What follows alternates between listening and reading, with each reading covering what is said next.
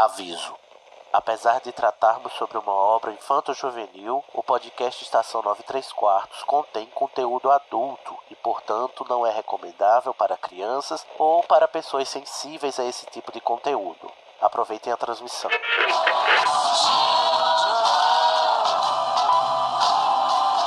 AD chamando, me escutam? Temos um novo boletim do tempo. O raio acertou. Repito, o raio acertou. Isso, como dizem, é a sua viagem.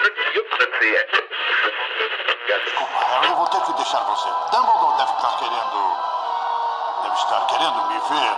Bom, é, seu trem sai em 10 minutos. A sua passagem. Você poderia embarcar em um trem. E pra onde me levaria? Em frente.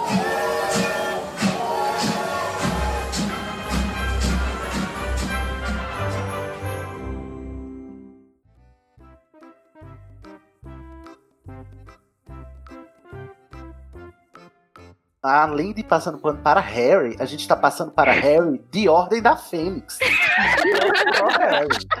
Mas é aquilo, a gente lendo é insuportável, mas se colocando no lugar dele, eu seria insuportável também.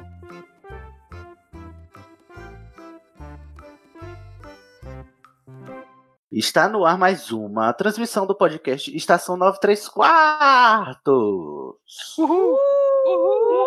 Essa é a animação para a penseira do Harry Potter. é isso? Exatamente. Queria dizer que significa, não é mesmo? Hoje, como vocês viram lá no título, hoje vamos para a penseira dele. O escolhido, o menino que sobreviveu, o mestre da morte, o senhor da morte, né? O, o chato pra caralho, o Harry Thiago Potter. Ou É. Harry James Potter, né? Em algumas versões.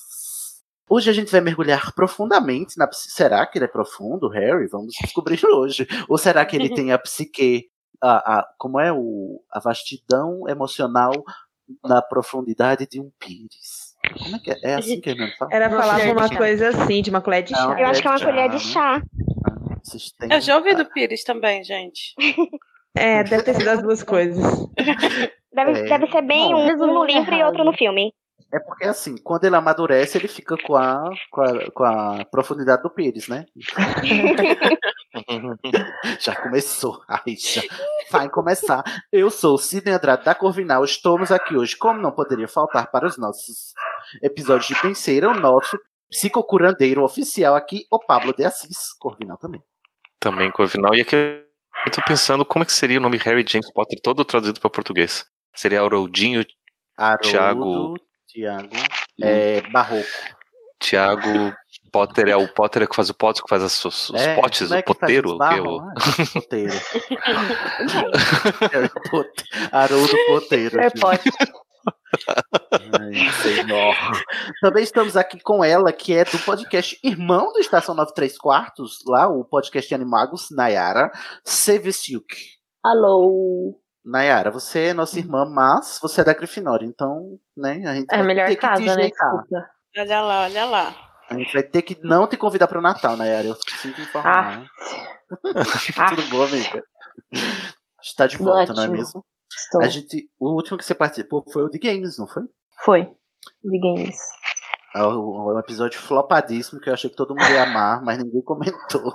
Mas é porque os jogos o- são flopados, né? Então, Ah, eu vou matar os alô-rumores. Também estamos aqui com ela, que é a nossa é, magizoologista oficial da Lufa Lufa, também, assim como Newt, Lorena Ferrari. Olá, gente, tudo bem?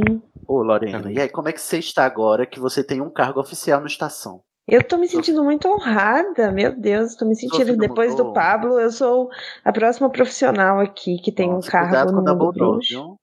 É, pois é, Pode deixar. Pode deixar, tô de olho. Eu não vou, não vou aceitar o, o- a oferta de emprego dele, não se preocupe. Ai, ótimo. Também temos ela, que é da Grifinória também, mas a gente guarda na fanbase, Vanessa Vieira. Olá pra todo mundo. Tá bom, amiga. Qual foi o episódio que você veio primeiro, Vanessa? Eu fiz o de elfos, eu não sei se já vai ter saído quando Ai, sair menina, não. esse. É, sim, foi. Já, tá- já saiu, inclusive. Já? Foi ótima aquela gravação. Foi, foi incrível. E ficou muito legal o episódio final, né? O resultado. A gente foi muito milituda, mais do que a Hermione, não foi? Sim, desconstruímos botou- tudo. Desconstruiu a Hermione, disse, Hermione tá fazendo tudo errado, a Branca Salvadora, sai daí, Sai daqui, querida. sai Branquela. E aí, bom, estamos aí, né? Preparada pra falar do Harry Potter. Preparadíssima para Vai não passar passar, pano? panos. Não passarei Ah, panos. sim. Grifinória, né? A gente já espera tudo, né? Eu sou A dessa casa de casa, todas. eu sou dessa Olha. casa e eu posso falar mal dele sim. Ah, tá pronto. Agora pronto, não pode falar mais não. E hoje nós temos uma novata aqui que ela vem tentando uma guerreirinha, né, Tabata? Tabata Carneiro finalmente conseguiu, não é? amiga? Né? Oi, pessoal. Tudo Já bom, faz um amiga? tempo que eu tento participar, nunca consigo.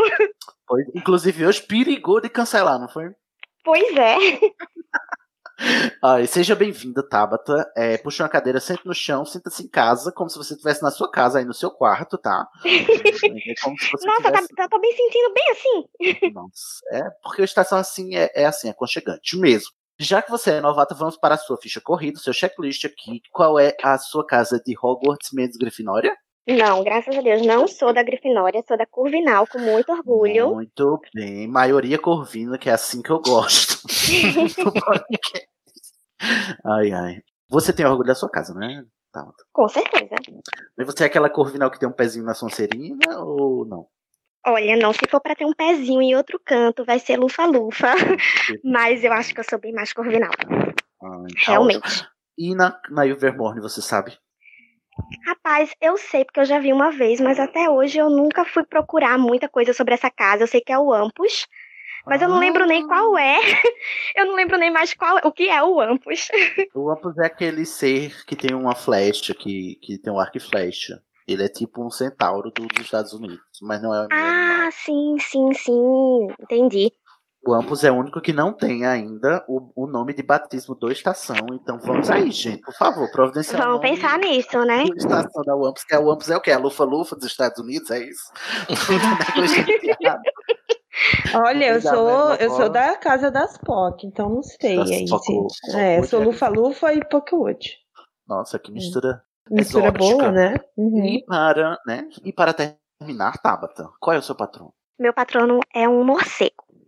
Olha. Olha, vampirona, vampirona. É o Batman. É, Pois é, sou praticamente a Batgirl. Olha, arrasou. Você curte seu patrono ou você fica assim com ele? Ah, meio mais ou menos, depende do dia como a gente acorda, né? Você tá mais trevosa, você curte, senão você prefere. É, um exatamente. Aí tem dia que você acorda assim, mais princesinha e não curte Ah. muito. Aí tem dia que acorda gótica e gosta. Amiga, maqueia seu morcego, ela fica drag. Morcego é drag. Amo. Pois muito bem, vamos lá começar. Porque hoje a penseira promete, nós vamos falar dele mesmo, analisar a psique de Harry James Potter. Isso é uma penseira. Muito útil se você, como eu, tem pensamentos demais em sua cabeça. Ela me permite refletir sobre coisas que eu já vi. O que você está vendo são memórias. Neste caso, relacionadas a um indivíduo. Eu gostaria que a visse, se quiser.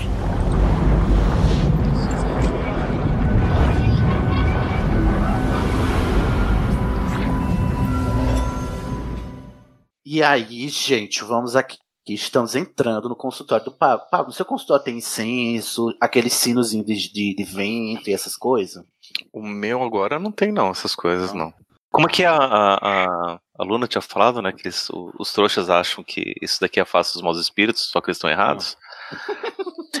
Aí eu não sei o que é. É o, aqueles filtros do vento, né? Do... Não, é sino ali- dos ventos. É, É sim, é vento. sininho. Ah, o sino dos ventos. É, que são Ô, Pablo, mas-.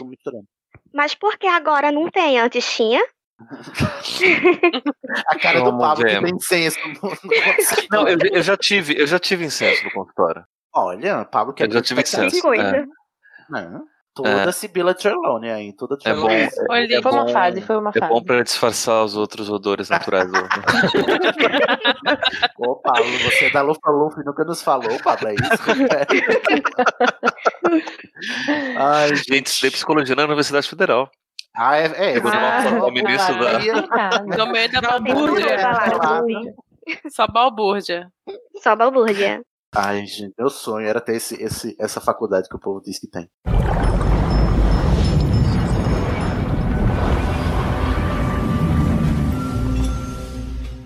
Então vamos lá aqui para os dados pessoais do menino que sobreviveu, vulgo Harry Potter, ou vulgo Haroldo Poteiro. O nome dele é Harry. Eu acho engraçado, né? Que é Harry mesmo, né? O nome É. do batismo dele não é Haroldo. Não. Também achei Harry. Tiago Potter, ou Harry James Potter, no original. A origem dele, como a gente vai analisar mais pra fundo, mas ele é mestiço, né? Half-Blood. O pai dele é o Tiago, né? É o James Potter. Essa pessoa que a gente adora. E, né, que é. Família a gente não escolhe.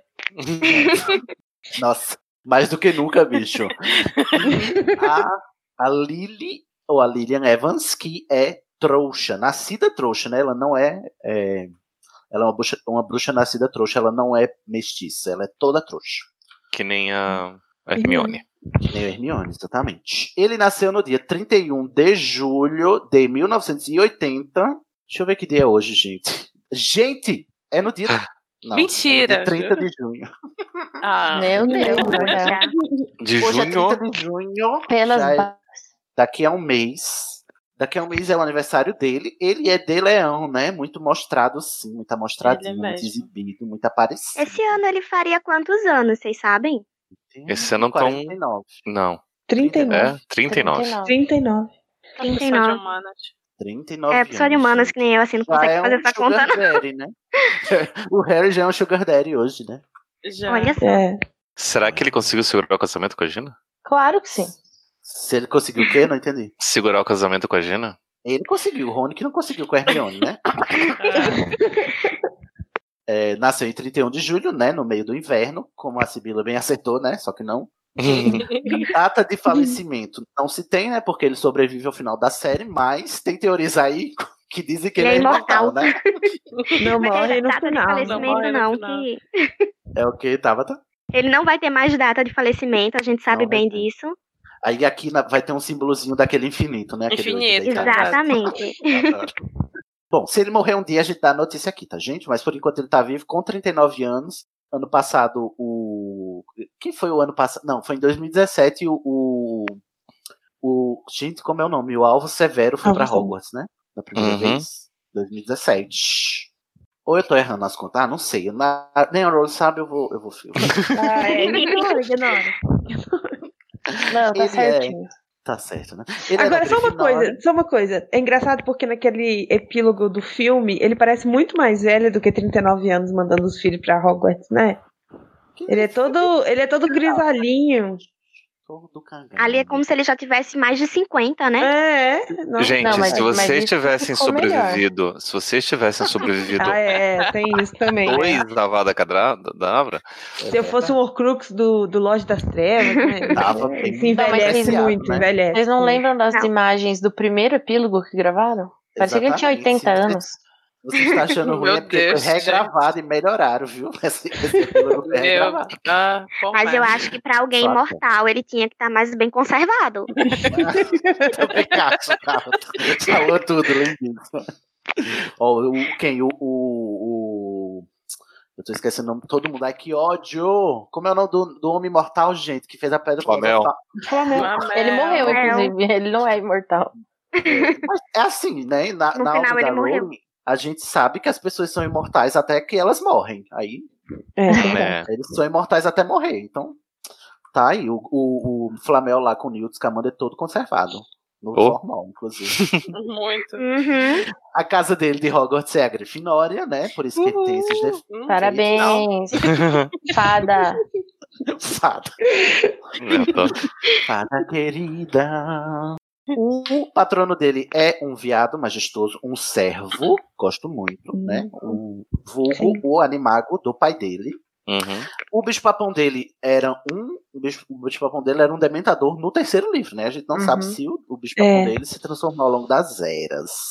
Mas o segundo bicho-papão? o, o Lupin, ele comenta, né, que o medo do Potter é o próprio medo. Daí ele se personifica na forma do Dementador. E aí? Então ficou só. Então será que Então não ficou o muda? dementador sempre. Então pode ser que ele continue com o Dementador mesmo. Que é o medo em si. se Talvez tenha mudado, né? Sei lá, alguma coisa re- é, referente à família dele, já que ele nunca teve uma família diretamente. Tipo, perder a família. É verdade. Quem Como sabe é- o medo vou dele levantar- é, a, é a mulher do trem, né? É, o medo dele é a mulher do trem. A Ah, eu dois. amo ela. O meu medo é, é a criança amaldiçoada secando. Isso, é o meu também, tá? O meu medo é um, um- um exemplar de criança amaldiçoada carimbada, assim, com a assinatura da Rowling. a assinatura à mão. E pronto, essa é a ficha corrida dele, né? Terminamos com o bicho-papão dele, que é um dementador, ou seja, o medo em si. E agora, Pablo, a gente vai deitar, a gente vai relaxar, às vezes consigo. mergulhar na penseira. É verdade, mergulhar na penseira. Vamos aqui, é, né, botar nossas memoriazinhas, tudo vaporoso, tudo cinzinho, brilhante, pra gente mergulhar aqui e ver o que é que a gente vai descobrir, né, mergulhar. Gente, mergulhar na penseira do Harry deve ser muito louco mesmo, viu? Nossa, mal posso esperar. Vamos começar, Pablo.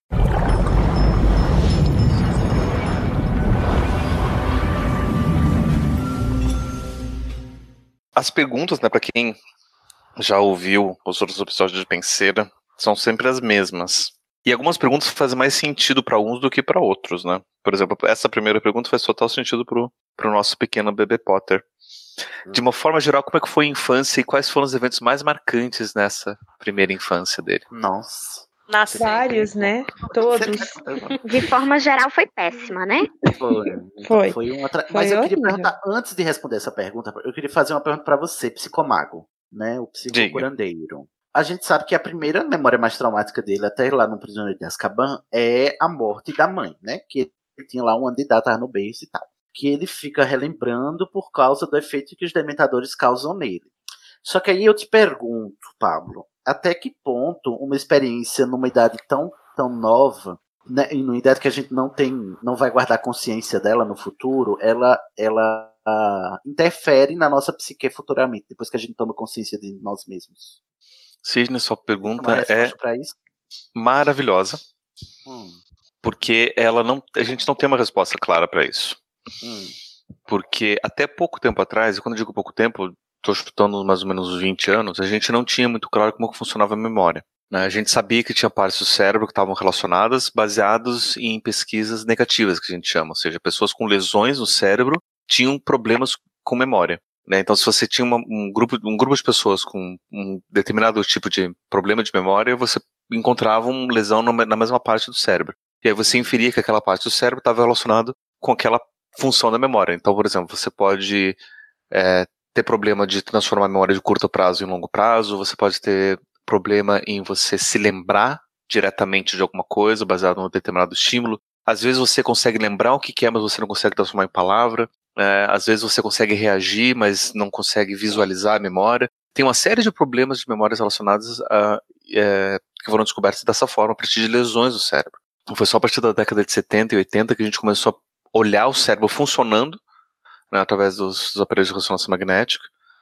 E só a partir dos anos 90 que a gente conseguiu construir modelos um pouco melhores sobre como a memória funcionava. Então, a nossa compreensão é, é muito recente. Porém, tinha-se, já desde a época do Freud, várias teorias de como a memória acabava influenciando a gente. Tanto que a própria noção de inconsciente freudiano são aquelas memórias que são é, recalcadas, que a gente não consegue acessar, mas estão lá. E que acabam influenciando na nossa vida de alguma forma ou de outra. E aí dá para entrar toda uma aula sobre como que Freud descreveu isso, de como que o inconsciente vai sendo formado a partir dos traumas, a partir dos recalques, a partir da censura, a partir da, da, da punição, do medo.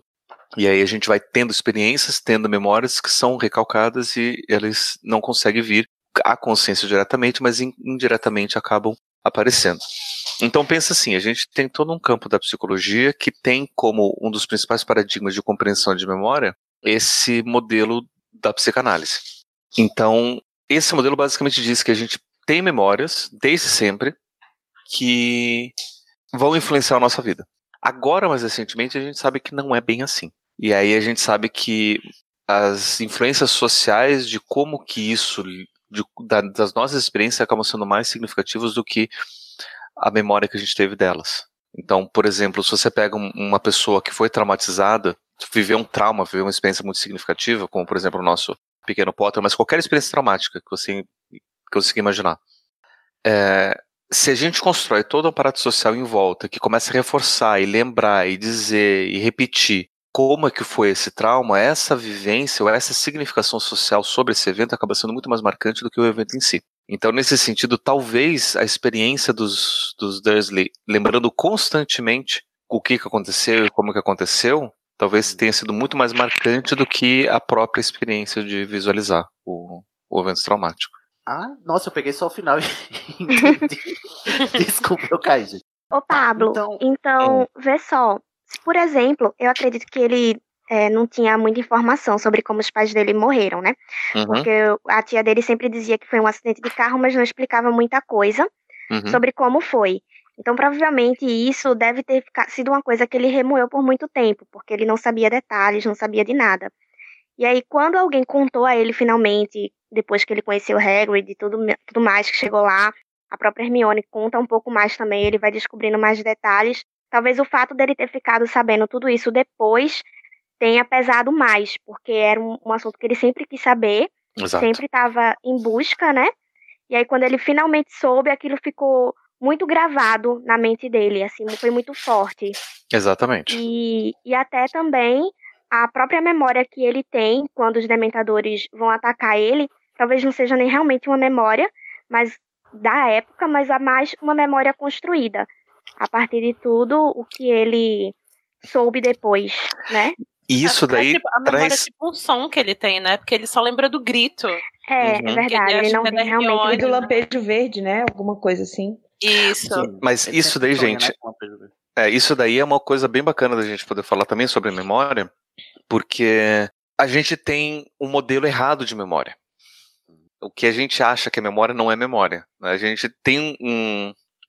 Como eu disse, né? A gente só tem um modelo mais ou menos próximo do que de fato é memória muito recente. E isso no meio científico, não do tempo de popularizar, porque a gente tem todo esse modelo errado de memória, que é bem anterior, tem mais de 100 anos, 100, 200 anos, que é uma memória de registro. Ou seja, tem vivências, essas memórias ficam registradas, e aí esse registro é acessado como se você escrevesse num diário e você pudesse ir naquele diário e ler do jeito que foi. Só que não é assim que de fato acontece. A memória, sempre quando a gente se lembra, é quase como se o cérebro estivesse revivendo aquela mesma experiência. Porque para o cérebro, você se lembrar de uma experiência ou você viver a mesma experiência, não tem diferença. Ô, Pablo, não Nossa. tem um filósofo que diz que a memória do fato nunca vai ser tão forte quanto o fato, então quer dizer que ele já foi refutado? Já foi. Já. Eu esqueci quem é, quem, quem foi que falou Não isso. lembro. Não lembro quem foi. Tem um filósofo que diz que, que é assim, né? Um, Mas assim, de certa forma ele tá certo. Por quê? Porque cada vez que a gente revive essa experiência através da memória, a gente modifica ela um pouquinho. Uhum. Tanto que, por exemplo, se você pega pessoas que passaram por eventos traumáticos, né? Pessoas que perderam entes queridos, ou pessoas que passaram por experiências eh, dolorosas, e você pede para elas contarem, elas vão chorar, elas vão ter reações emocionais condizentes a estar passando por aquela experiência. Porque mostra que o corpo todo está revivendo tudo aquilo da forma como semelhante à, à- à própria vivência. Uhum. Né? Mas, de tanto que a gente vai lembrando, de tanto que a gente vai falando sobre isso, isso vai ganhando outras cores, porque daí a gente conta aquilo para um outro, outro público, talvez seja num ambiente mais acolhedor, talvez seja para um terapeuta, a gente consegue ressignificar essas experiências. Então, quando a gente vai se lembrar de novo, depois de passar por tudo isso daí, pode ser que tenha um outro significado, não seja tão pesado, talvez a gente possa ver um outro lado disso. Eu acho que isso acontece com o próprio Harry no começo e no final, né? Quando ele fica sabendo como a mãe, os pais deles morreram, ele fica com aquela coisa. É, bom, é o maior medo dele, tanto é que é o que se- é evocado dos dementadores, né? Mas no final, quando ele entende o que a mãe dele fez, que, o- que o Dumbledore explica, né? Talvez depois dali que ele saiu do limbo e que ele se sacrificou, ou seja, ele, ele imitou, né? Emulou é, o sacrifício que a mãe fez, talvez isso tenha mudado no Harry adulto, de modo que agora ele, ele trata a morte da mãe ou dos pais com mais é, maturidade, sei lá se pode dizer assim, né? Até- maturidade é porque eu tô qualificando, né? Mas assim, de um modo mais menos. é, como é que eu vou dizer? Menos traumático, né? Porque Menos doloroso e menos mais. doloroso, isso. É, Porque ele mais já passou amoroso, igual, né? e ele É. entende o que significou, porque ele também fez a mesma coisa, né, no final. Sim. E agora ele entende o porquê. Então eu acho que eh, talvez essa, essa ressignificação eh, seja um, um produto, inclusive, da própria história que a gente vê ele, ele passar, né, ao longo dos sete livros. Uhum. Tá, mas assim, ó, a pergunta era das memórias de infância, e aí eu fiz essa, essa pergunta à toa porque eu queria. Eu fiquei assim, meu, qual é o primeiro trauma do Harry? Aí, por isso que eu perguntei. A gente pode considerar o primeiro trauma do Harry como a morte dos pais, que ele presenciou, mas estava lá ainda é, bebezinho, ou seja, não vai lembrar conscientemente disso no futuro, ou é, a partir do que você disse, talvez o, a primeira memória traumática dele, se- ou a primeira experiência traumática dele para ele mesmo, seja os maus tratos dos, dos Dursley. Porque ele só vai ter essa consciência É. do que significou e do peso que tem a morte do- dos pais dele só quando ele vai para Hogwarts, né? Quando ele, quando dizem isso para ele. Então, eu Mas, mas que peraí, mas uma coisa, eu não entendi uma coisa. Então, pra ter trauma, pra ser traumático, tem que, ser, tem que estar consciente, Pablo, ou não? Se tá inconsciente, ainda assim pode tá- ter gerado um trauma? Trauma é uma coisa tão é, complicada. De novo, né? é, muito do que a gente tem sobre o trauma é baseado na psicanálise, numa teoria de mais de 120 anos atrás, que é baseado nos- na compreensão que a gente tinha da época, né? Sobre como funcionava tudo. E a gente achava que trauma era um evento objetivo que o evento em si fosse capaz de provocar essas questões, né, essas mudanças. né? Tanto que a gente fala de estresse pós-traumático, né, ou seja, você tem um trauma, daí você pode, você tem o estresse derivado do trauma. Então, a gente tem essa noção de, de trauma enquanto evento em si. Só que, um tempo depois, você teve um evento mundial chamado Primeira Guerra Mundial. E ali você teve um monte de casos do que hoje é chamado de estresse pós-traumático, e que na época era chamado só de neurose de guerra, que foram acompanhadas ali por psicólogos que estavam atuando no- nos frontes de, de guerra. Um deles era o psicólogo que mais estudo, que é o Carl Jung. Ele acompanhou muita gente durante a Primeira Guerra Mundial, e ele se questionava com relação à, à relevância do trauma na neurose de guerra, porque ele via que duas pessoas que tinham a mesma experiência, uma delas se desenvolvia tá, na neurose de guerra e outra não. Então, o trauma ele não era em si o evento que provocava a neurose. Porque se fosse isso, seria objetivo, né? Qual- Seria objetivo. Seria traumático igualmente para todos. Para todo mundo, exatamente. né? Então, o problema não estava ali. O problema está que aquele evento permitia que um conflito interno anterior pudesse vir à tona. Entendi. Então, o Entendi trauma melhor. ele só vai ser significativo se a pessoa já carrega alguma coisa Uhum. que para ela ela não sabe que está escondida, algum conflito interno pessoal, que daí o trauma vai, vai possibilitar que aquilo venha. Hum, entendi. Ah, então Melhor. eu prefiro essa visão do trauma porque para mim ela faz mais sentido, ela é um pouco mais coerente.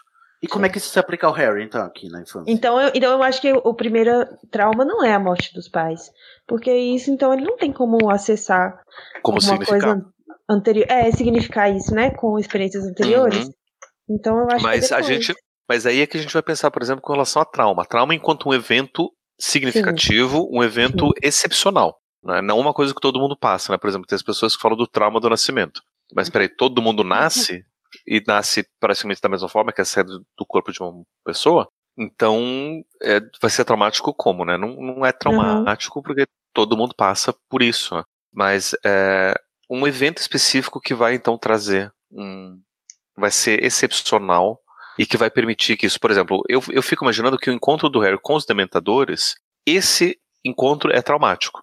Uhum. E ele ali descreve bem isso que eu estou trazendo do trauma, porque é um, é um evento singular, excepcional, que não é todo mundo que tem, e que vai trazer à tona muita coisa que para ele estava escondido.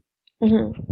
Que acaba marcando ele, daí acaba marcando ele com, com relação aos próprios medos, com relação ao bicho-papão, com relação a uma série de coisas que acontecem depois. Então, tecnicamente, a gente pode pensar em trauma desse jeito. Uhum. né? Por isso até que aqui na, na pauta a gente nem coloca trauma, a gente coloca os eventos marcantes. Até Sim. porque alguns podem ser traumáticos, outros não. É, e teve, é, inclusive teve outros, né, que, ah, bom, teve, durante a infância dele, ele foi abusado, né, psicológica e fisicamente também, Sim. né, pelos Dursley, diga-se de passagem, é, só que ele também acontecia coisas estranhas com ele pelo fato de ele ser bruxo e não saber disso, né, a Uhum, gente sabe também que isso uhum. dava alguns conflitos nele, e ele era punido por isso também. Não deve ser fácil você, ver uma criança, inclusive, ser punida por um negócio que nem, nem sabe. Não tem controle, né? Porque ela não tem controle também, né? Então, E depois, só que aí depois veio o, a notícia de Hogwarts, né? Então eu acho que foi o primeiro bom, boa experiência marcante dele. Foi só aos 11 anos de idade o pobre Harry. Ficou ali sim. maltratado. Foram 10 anos de penúria. Dumbledore, olha o que você fez, menino. Você criou um. você queria criar um bruxo que não fosse va- vaidoso por causa da fama, você criou o quê? Um neurótico. Você troca, Dumbledore, um egocêntrico por um neurótico? Olha, não... Sim. Difícil, não é mesmo? Assim, Dumbledore tava cevando ele pra matar, então tanto faz, né? Se ele era neurótico ou não. Mas fez errado. Ô, Tabata, não cevou, não. Ele passou fome, coitado. Passou fome lá no Dublin. Pegou psicologicamente, não é mesmo? Temos eh, já su- suffices, Pablo, essas respostas. Vamos ver, desses eventos, qual que foi o mais marcante para a vida adulta?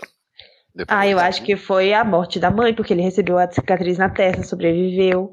Isso aí marcou a vida dele pra sempre. É a cicatriz, né, em si. É. Ah. É Aquele evento lá em Godric's Hollow. É porque eu acho que com o Harry, fi- finalmente não dá pra ser simplista na princesa. Não.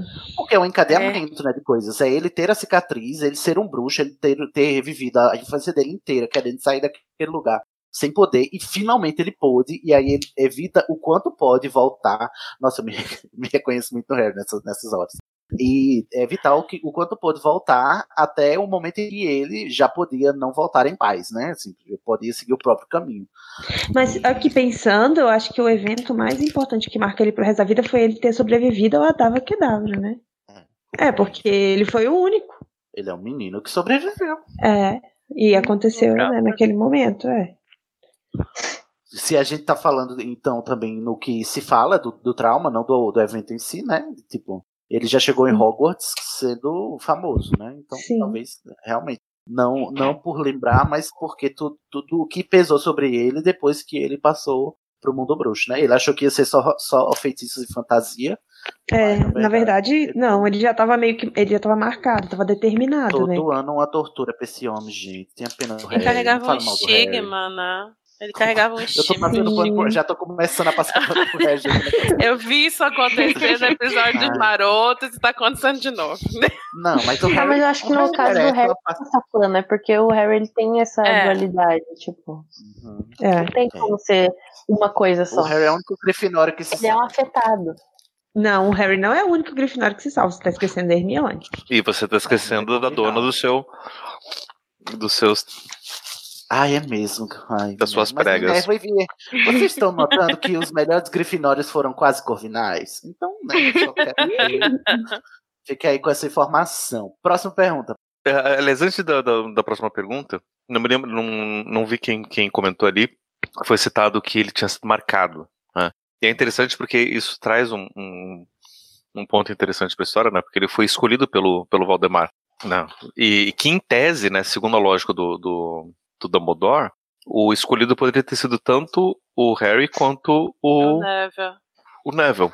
Que eles, os dois cabiam direitinho na, na profecia. Uhum.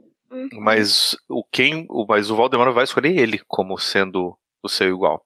Uhum. É, e é engra- é legal porque, na verdade, ele não é o escolhido por ele ser muito especial. É porque foi o o vilão que escolheu mesmo, né? Uhum. É, ele foi literalmente escolhido, né? Literalmente escolhido. É o famoso caso de que, tipo, a profecia, ela, na verdade, ela não é uma profecia em si. Ela, tipo, a, a pessoa envolvida, ela faz aquilo acontecer. Não necessariamente profecia é- aquilo é ia o- acontecer. A que a gente chama de- profecia, na verdade, é um troll dando a ideia errada. É o que a gente chama de profecia autorrealizatória.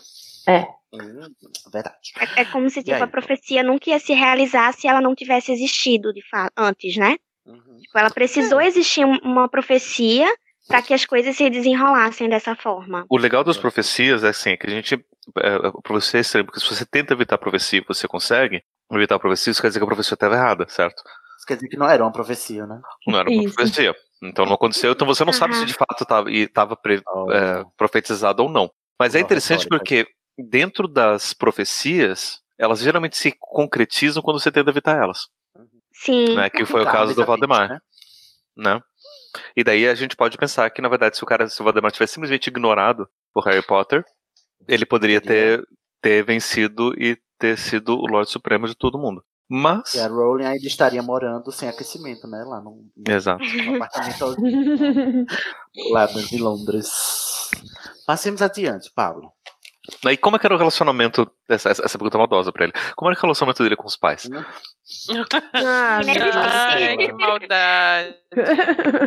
Foi bom enquanto durou. Pô, mas, mas foi um ano, Espelho de pelo menos. Ogezé. É. Foi bom enquanto durou, eu acho. Foi o ano em que ele teve o quê? A irmã sequestrada, né? Que a irmã era irmã dele, a gente já descobriu. Sidney. O gato dele sumiu, né? Que depois a irmã resgatou, né? Que é o. O. Bichento. Enfim. É, um ano. Assim, é a relação da, mais primal possível, né? Mas a gente pode é, per- nos perguntarmos, enquanto Harry, enquanto consciência de Harry Potter, quem diria que eu estaria nesse lugar hoje? Quais são as figuras maternas e paternas dele depois, né? Porque, é, segundo Luiz, seria o Snape, né? Mas Mas, jamais. assim, é, a gente poderia considerar o Hagrid, a Minerva, né, também como uma figura materna muito, muito forte. Eu não, as pessoas dizem o Dumbledore, eu não acho que, que é uma Não. figura paterna pro Harry. Mas assim, Não, eu, eu acho acho que. Fala, tá? Pode Pode falar primeiro. Não, eu acho que é, os próprios tios dele, os Dursley, É, podem é ser que eu ia considerados figuras paternas, né? Eu acho que eu Mesmo que, falar não isso. tenham, assim, uma influência ótima sobre ele, mas era o que ele tinha até É. 11 anos, então... É, porque nem toda família é boa, não, gente. Tem família ruim. Pois é. também. A dele A também foi. paterna dele infelizmente. foi uma morte horrível, né? Foi horrível, foi 10 anos horríveis, mas eram os pais, entre aspas, que ele tinha, os pais adotivos dele. Porra, Né? porra, Harry. Tinha como você sair bom, não, meu amigo. Só, só É, lamento, amigo. Sempre, olha. Os Não devia 10 conversar em anos coisa boa daí. são Mas muito eu acho que- importantes, né? Como figura paterna pra mim, que vem primeiro pra ele são os Weasley. Sim. Ai, sim, a Molly e o. Arthur, né? Hum. Se bem que primeiro, primeiro, cronologicamente, foi o Hagrid. Ah, não, sim. Sim, sim. É porque é legal. porque Mas é um dia- Porque o- até o Ah, Hagrid é o que pega ele e leva pros Dursley, Mas, né? gente, assim, o que, que é a figura paterna e materna? A gente tá falando de cuidado, de quem cuidou dele, ou que referência é essa de materno e paterno, sabe? Porque, é sei lá, eu não acho que só mãe e pai que cuida, entendeu? Eu não sei Uhum. por que necessariamente associar é, é, cuidado só com paterno e materno, porque os dois não cuidaram dele, né? Posso Eles problematizar? fizeram o mínimo para a sobrevivência dele. Pode. Eu vou problematizar uma coisa que pra gente parece meio que senso comum, mas eu vou problematizar o senso comum da família. Família foi uma Você invenção. vai desconstruir a família Vou. Por favor. Meu Deus, o Família- presidente vai pegar a gente. Já devia ter pego muito tempo. É, porque a gente tá falando de bruxaria. É, família foi uma invenção moderna. Ali do século. XVII, mais ou menos. Você tá dizendo que família é uma construção social, Pablo. Família. Oh, mas e o DNA? E sim, e a genética. E a genética? Foda-se Pois a é. genética. Muito bem. Foda-se a genética. Foda-se, gente, né? Que não Porque assim, nada o que, o que acontece? Na- na- lá na época do século XV, XVI, na época do Renascimento, pré-Revolução Industrial, estava acontecendo um, um fenômeno social interessante que era o crescimento das cidades. As cidades estavam ficando cada vez maiores. Mas na época, durante a Idade Média, você não tinha uma concentração tão grande assim nas cidades. Você tinha os feudos mais espalhados, você tinha algumas cidades, algumas vilas menores. Então, meio que todo mundo cuidava de todo mundo. né? Então você tinha muita gente que era órfã, inclusive, né? Que os pais morriam, e daí como é que você ia fazer com a criança? Ela era cuidada, ou em orfanatos religiosos, ou era cuidado por vizinhos, por amigos, por outros parentes, por qualquer pessoa que encontrasse. Né? Então você tinha ali. antes do capitalismo, né, Paulo? Em tese, sim. Em tese, sim. Mas Segundo a gente pode. história che- né. É, assim, o feudalismo é um modelo econômico que vai ser predominante durante a Idade Média, onde a produção do, da economia é feita pelos servos, só que é concentrado tudo na mão dos, dos senhores da- da- e donos das, das terras. tá? Uhum. Então ali as pessoas meio que todo mundo cuidava de todo mundo. O que vai acontecer ali no final do século XII ou XIII são as cruzadas e daí toda a configuração social da Europa vai mudar. E aí muitas famílias vão se desfazer. E então quando as coisas meio que voltam ao normal, entre aspas, as, as cidades elas começam a se concentrar e começam a crescer mais. Isso dura alguns, alguns várias décadas e séculos até. E aí eles começam a perceber que não tem como você ter essa ideia de todo mundo cuida de todo mundo nas cidades. Então você tem muita gente abandonada, muito, né, e muita gente que está. Então, o que acontece? A- as próprias cidades e, e os governos começam a repensar como é que a gente vai cuidar das pessoas. Então eles meio que criam a importância da família para poder cuidar das pessoas, ou seja, como se a responsabilidade da criação das crianças fosse quase que exclusivamente dos pais. Então você tira a responsabilidade da- das cidades e isso passa a ser responsabilidade dos pais. É, claro que a ideia de família sempre existiu, mas família era um construto qualquer que as pessoas simplesmente sabiam. Ah, daqui é meu pai, muita gente Não era né, necessariamente relacionado. sanguíneo, né? Não, não, não, não precisava ser sanguíneo. Né, podia ser de criação e, e não tinha problema nenhum. Ou podia ser sanguíneo também, não- mas também isso não era, não era tão relevante. É, e Só que a ideia de que a família tinha que cuidar, a família tinha que ter essa importância, e o papel importante da mãe e do pai, porque o pai é importante, porque a mãe é importante para isso, para aquilo. Isso foi criado lá pelo século XVI, XVII e foi ganhando força com o tempo. Até chega no final do século XIX, começo do século XX, de novo, né, com várias teorias sobre mães e, e- e família nuclear, pai, mãe e filho e tal, pensando em como que é, isso vai influenciar no psiquismo das, das pessoas, né? Ah, entendi. Viado. E aí você come... Tem noção Vai. de que na penseira do Harry Potter a gente tá falando de Idade Gente. Média, desconstruindo a família nuclear. Olha, eu tô muito orgulhoso, viu? Então, quer dizer que a gente, então a gente pode concluir que o Harry, por ter várias figuras cuidando dele, ele era comunista. Não. Harry era um liberalzinho de merda. Mas assim, então ele não tem figuras paternas ou maternas. Ou tem vários, a gente esqueceu do Snape também, né? O Snape é quase como se É, fosse um pai para ele, né? Segundo as pessoas. Mas esse a gente pode, a gente pode inclusive ampliar o conceito para quem era a família do Harry, né? No caso, então, né? Quem, quem é Uhum. que cuidava dele e com quem ele se preocupava, a ponto de, de, de, de guiar suas ações em prol dessas pessoas, que na verdade era o que se tinha por família antes do laço genético sanguíneo ser determinante. Né, estritamente determinante, inclusive, né? Para alguns, inclusive, que, que sequer pensam em adoção, porque, ai meu Deus, filho de quem vai ser essa pessoa que eu não sei. E a genética, né? É, pode vir com sangue ruim, né? Mudblood. É.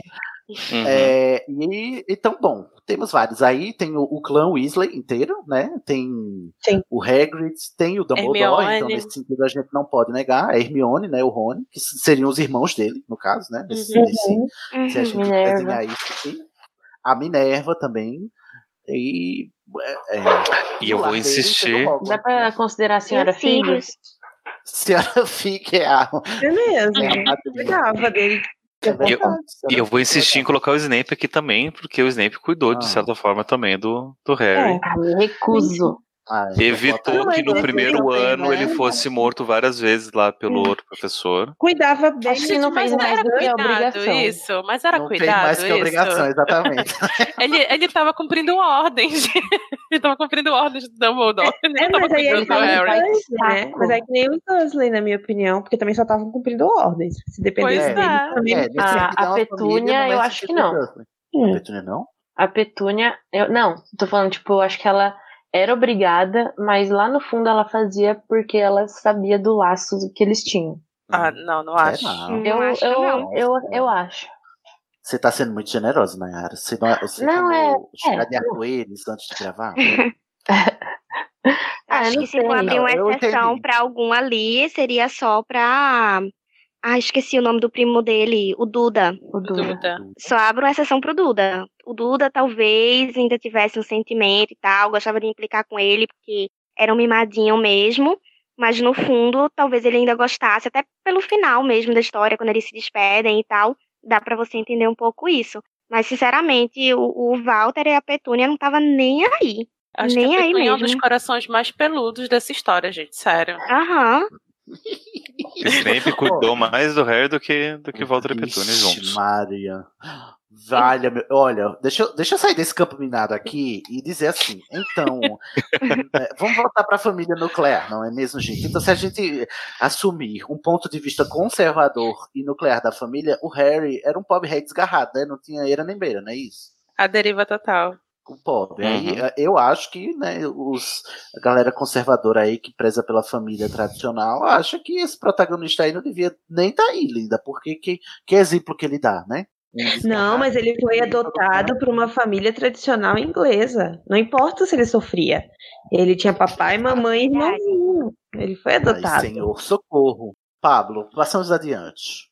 É, a próxima pergunta diz respeito às outras pessoas fora da família que foram importantes na formação pessoal, né? E aí a gente já listou vários. né, Mas Uhum. isso só a partir depois que ele foi para Hogwarts, né? Antes de ir para Hogwarts, ele não tinha muita Só tinha relação. a senhora Fig. Meio que, tipo, aquela vizinha velha dos, dos gatos lá da, da rua. Ah, ah. Justiça para Fig. E. Mas gente, quem o mais Harry- ele O admirava Harry durante- antes da. De, rapidinho, o Harry antes de Hogwarts ia pra escola, alguma coisa assim, porque nunca é citado nada que eu me lembre, né? Ele ia, Tem fala pelo nos menos um amiguinho ou alguma coisa. Não, não Ele não tem ele ia não no de amigos, mas ele ia pra escola. Ele sofria bullying, né? Dos amigos do Duda. É, tanto é que descreve a, a, a vez em que ele tava fugindo dos bullies e, e- e acabou vo- dos bullies de telhado. café, né? No Dos telhado. bullies. Subiu pro Ah, telhado, lembrava. exatamente.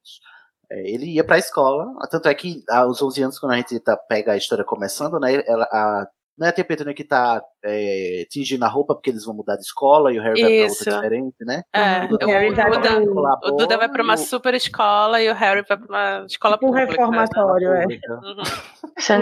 Hum, eu não lembrava, não.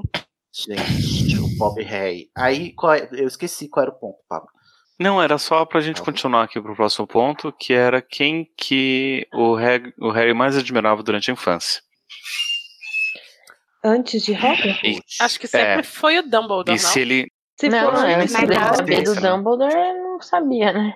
antes Ah, não, mas sim, mas Hogwarts, 11 anos é infância ainda, né, gente? É infância até quando? Eu não sei. Não, mas, é, mas, Não, mas mas aí, é- dizer- mas aí a gente já vai entrar É, na experiência Hogwarts escolar. a gente é já- né?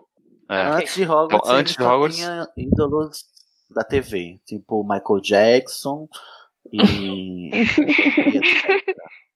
Michael Jackson. ficou descaralhado do jeito que tá também, né? Vai. É, não fala muito, Ele não não, tinha. né? Não, Não, tinha. Não, que a gente saiba. E, e é interessante porque, né, do, a, a JK, ela só fala, tipo, da relação com os pais, da morte dos pais, daí você pula 10 anos, e aí ele vai pra... Mas é muito Pra triste, Hogwarts. porque assim, né, ele é tão negligenciado que ele não se preocupa, ele não tinha É, nem como eu acho que é procurar isso. uma referência, né? É, eu acho Você que é isso também. crescer totalmente sem referência deve ser pavoroso, né? Uma vida Exato. vazia, talvez. Pô, gente, ah, eu tô começando a ter dó do Harry. Eu disse que a infância dava Não, é por isso que eu falei, é, também, até certo ponto, até ali, Câmara Secreta, Uhum. sabe? Dá pra ter dó dele, Será? mas depois... Dá, tá. Vamos lá. Não, Vai lá, Pablo, segue aí. Então vamos pra experiência escolar.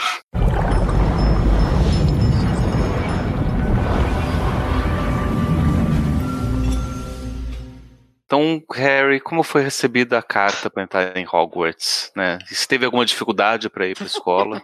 Se teve, como foi? Mas será que teve? Eu não lembro. Eu acho que foi bem fácil, foi de carona Ai, numa moto voadora, né? Ah, mas até a carta chegar lá, né? Demorou. Nossa, ele, ele foi até pro meio do mar, pra uma ilha Não, deserta. gente, ele foi de trem, o pobre. Ah, Foi, não, foi foi pro trem. diagonal, foi de trem. Demorou, hein, pra É. chegar a carta lá.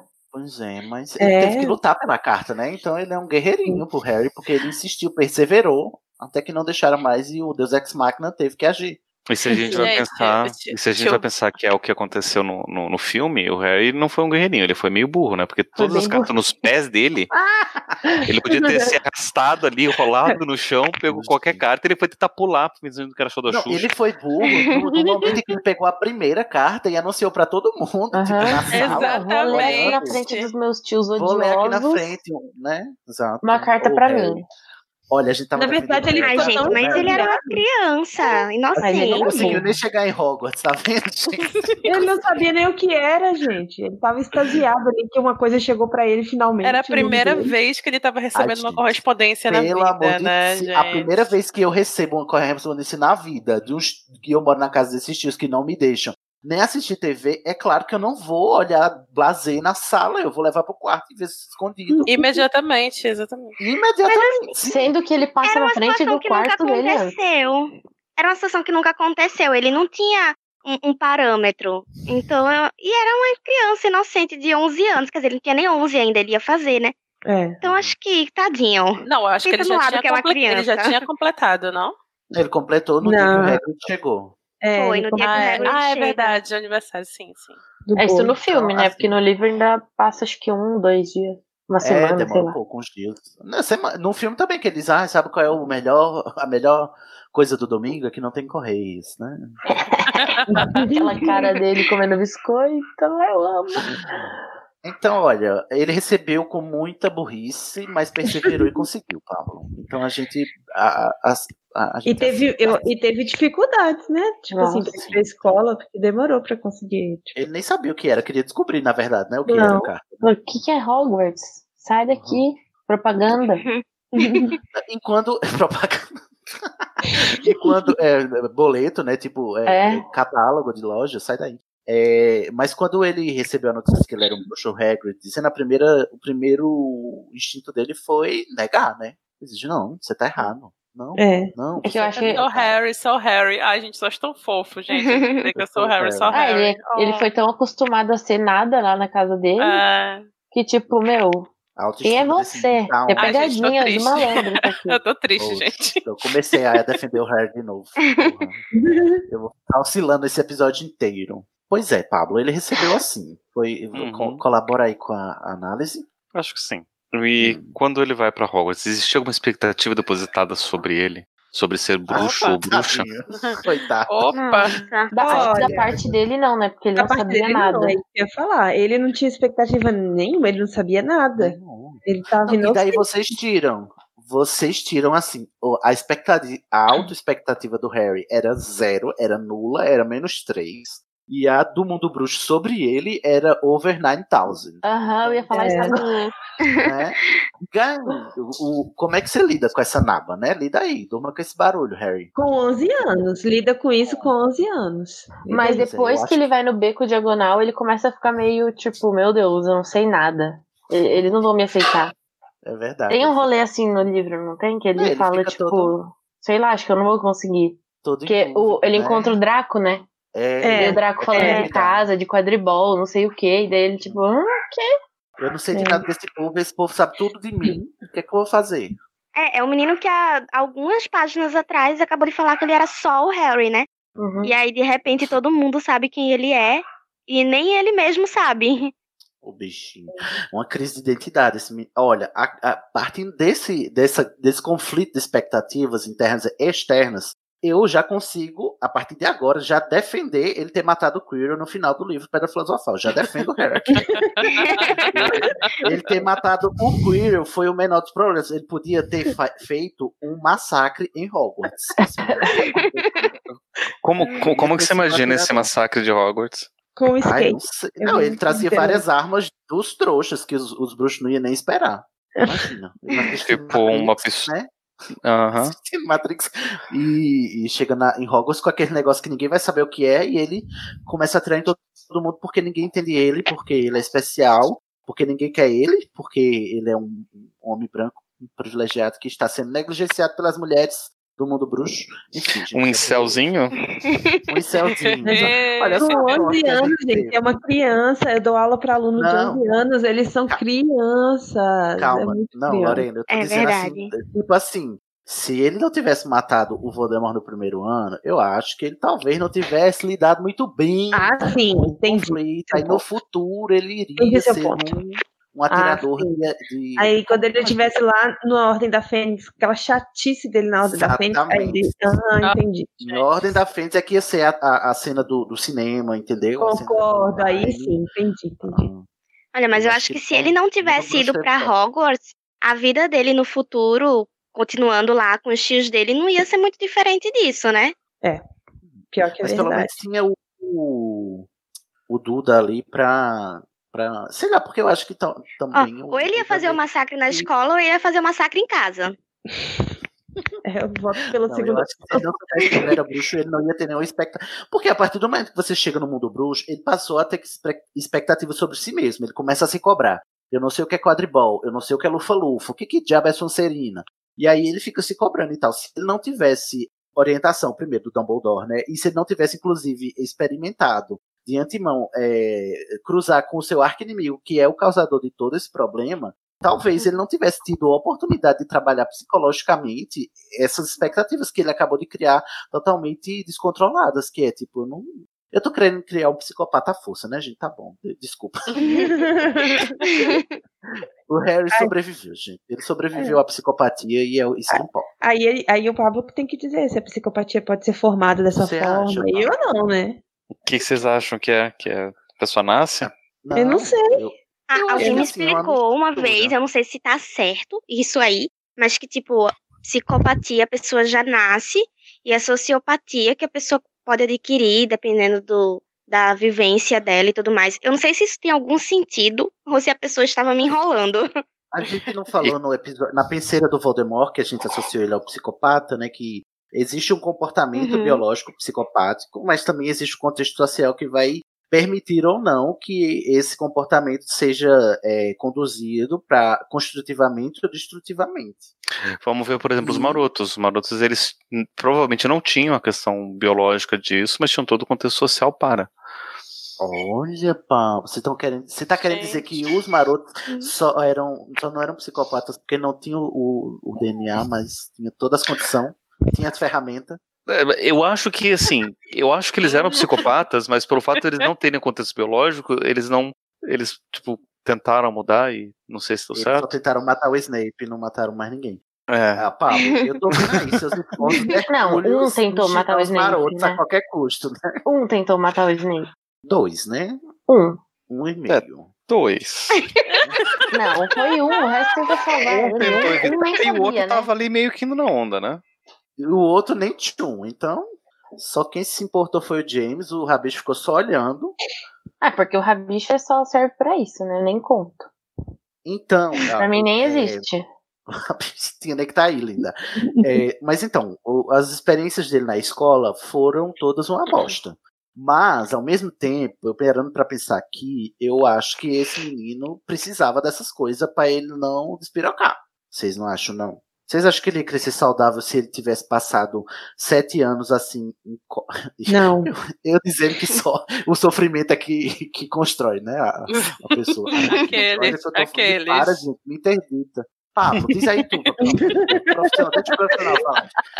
Tá, vocês querem que eu fale o que exatamente de, de- de De tudo que isso? forma você acha que, tipo assim, todo ano ele passar por um perrengue diferente contribuiu com, com esse, esses traumas de infância que ele tinha e com o fato dele ser o menino que sobreviveu e agora ter que lidar com essa formação do nada? É, Olha, eu acho que o Harry ele teve sorte de ter todo um, apoio social que deu conta de, de, de muito disso. Né? Ele nunca passou por isso né? sozinho. Uhum. Exatamente, né? Tinha um monte de gente que estava junto com ele, estava ajudando ele pra muita coisa. Inclusive Obrigado, ressignificando coisas. é.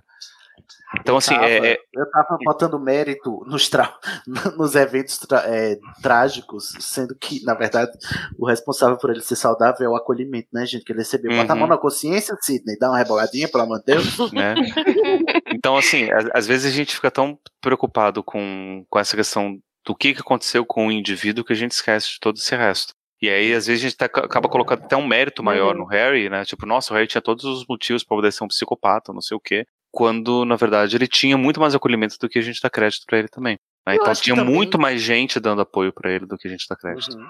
Eu tô aqui já me, me problematizando aqui, me contradizendo, porque talvez esse meu ponto de vista tenha nascido também de uma noção muito conservadora do que é ser uma pessoa de bem, do que é ter uma família também, né? Porque, ai meu Deus, esse menino, é, porque a pessoa não tem pai, não tem mãe biológica, não cresceu num lar nuclear, ele vai, vai é, ter todo, sabe, aquele argumento conservador mesmo, dizer assim, esse menino não vai ter futuro não, vai ser, vai crescer para ser um marginal, tipo assim, um conservador diria isso pro Harry, perfeito, tanto é que é o, só- é o discurso do- dos Dursley, né, para ele, né, É, do, do menino que só vai crescer para ser um qualquer, um, um marginal, no máximo um, Sim.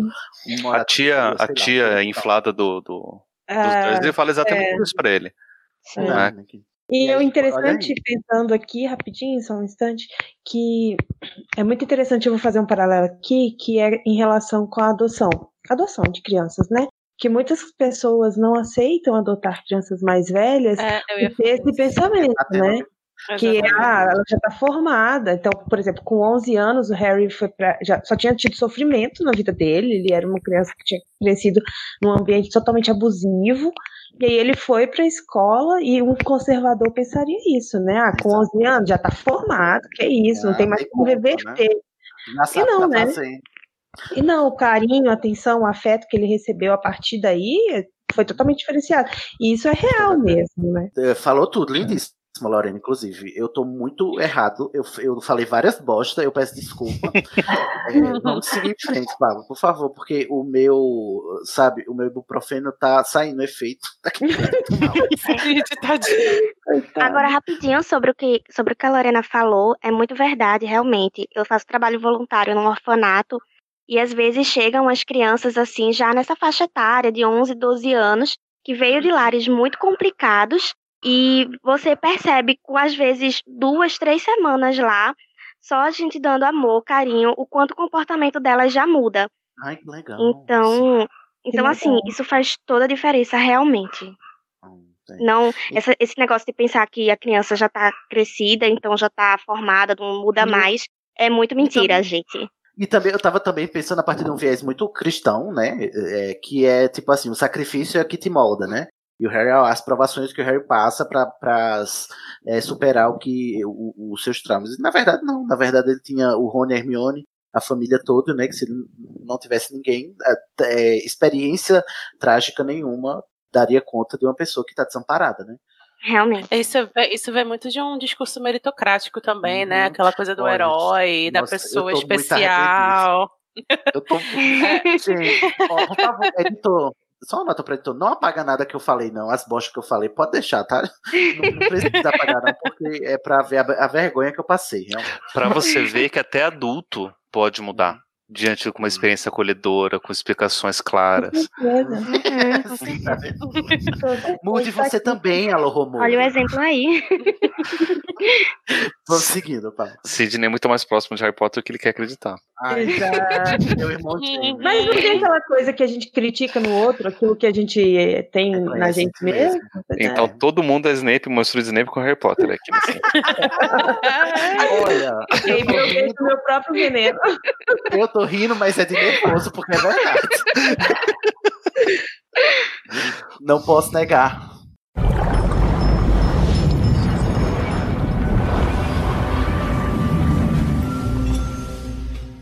Teve algum incidente marcante no primeiro ano de Hogwarts? Olha, então. Então. Deixa eu pegar o pergaminho aqui. Olha, tem um livro sobre isso chamado. Mas assim, teve tra- traumáticos, mas teve marcantes também, que foi, o- foi quando ele primeiro soube que ele era capaz mais do que ele achava que era também, né? Ele passou por muita coisa difícil. O Dumbledore chega lá no finalzinho e diz a ele, dá a letra e tal, dá uma lição de moral, o Dumbledore lhe Spector. Eu acho que você encontrar seu arqui-inimigo é, cravejado na nuca do seu professor de, de, de defesa contra as artes das trevas deve sim fazer algum efeito na pessoa no futuro. Mas, tendo em vista de que logo em seguida ele foi salvo pelo Dumbledore, né? E logo em seguida ele já recebeu um acolhimento do próprio, né? Que isso é muito importante. Tipo assim, o Dumbledore foi lá e disse: Eu, eu vou falar com esse menino aí pra ele não. Pra ele saber que ele pode. É, que ele tem alguém a quem recorrer, apesar de que eu vou passar os próximos cinco anos negando explicações a ele, mas ele pode contar comigo, que ele saiba disso. E eu acho que, bom, se a gente for. Eu não sei, vocês de- determinam que no primeiro ano dele o acontecimento mais marcante foi, foi ter enfrentado o Quirrell lá, lá na frente do espelho de Gisele ou não? Olha, eu, acho. Tem, Eu acho- aí tem, tem duas coisas no, no- nesse encontro que a gente tem que levar em consideração. Primeiro, que ele se deparou com o Valdemar e todo mundo dizendo que ele é o, aquele que você não pode falar e que não sei o que, então toda essa mística. E um outro é que ele, de fato, cometeu um homicídio matando o seu professor. Exatamente. Mas, Pablo, ele só matou no filme. No livro ele não matou. Eu quero insistir aqui, porque no livro ele só feriu gravemente. O Quirrell morreu depois dos ferimentos. Então. eu acho Morreu que depois dos ferimentos decorrentes dos Harry ferimentos ou ele conseguiu se aposentar? Foi viver no Mas campo. assim, não, ó, porque Então. você falando assim, Pablo. cá, Então, olha, amigo, isso daí pela lei que continua sendo é homicídio. Ah, mas, assassino a sangue mas frio. pela lei seria Homicídio. é, legítima defesa, né? Ai, legítima. de- Obrigado, Nayara. Tá Verdade. Eu, tam, eu, eu Continua também teria sendo feito a mesma homicídio. coisa. Não, eu não, não tô falando que não é, mas que é legítima defesa é, senão ele teria morrido. Então ele Quer É, dizer, mas pensa, uma né, criança vamos- de, de 11 anos, não importa se é legítima defesa ou não, né? Entendi, Alguém é- morreu direta, literalmente pelas mãos dele, né? Isso deve ser, tipo, significativo a ponto Eu de ser completamente ignorado nos próximos sete livros. Gente, Tá é- e é né? tão louco, porque a gente não sabe do, do que aconteceu na cabeça dele com isso. E Uhum. ele fica enlouquecido pra voltar pra escola, né? Tipo, ele não fica nem um pouco assustado. não, ele quer voltar logo, entendeu? Eu, ó, pelo amor de É Deus. complicado. Tá, o homem que quis me matar e não conseguiu. Ele depois, eu, eu mesmo não consegui impedir que ele me matasse de novo. Eu ia querer voltar pra esse lugar sim. Que eu sou foda, sabe? Eu sou bonita, toda natural. E aí eu ia Reage voltar pra assaltos, acredite nos É. seus sonhos. Acredito nos seus sonhos Né? reais de assalto, porque, tipo, né? Então, então, então não se, mas é que as coisas dizer- boas que aconteceram com ele foram em Hogwarts. Também, né? Então ele vai querer voltar, apesar de tudo, pra um lugar que aconteça coisas boas. apesar dele ter quase ter presenciado um trágico ter matado os melhores amigos, apesar dele ter assassinado Sim, mas foi lá que ele um fez professor os É, melhores a amigos. matar né? ele. Tu pensa o nível de, de insatisfação e de amargura que ele tinha com a vida dele trouxa, a ponto Era de, mesmo com tudo isso, ele querer Ele voltar pra escola, mesmo com tanto perigo, É. né? Porque É, porque Terminar na a- o livro dizendo que Hogwarts é a casa dele, né? Sim. porque na escola ele tinha uma coisa que ele não tinha em casa, né? Que era amor, acolhimento. Sim. Pior que fosse as outras coisas, ele não tinha Amor, acolhimento, uma chance contra seus inimigos mortais.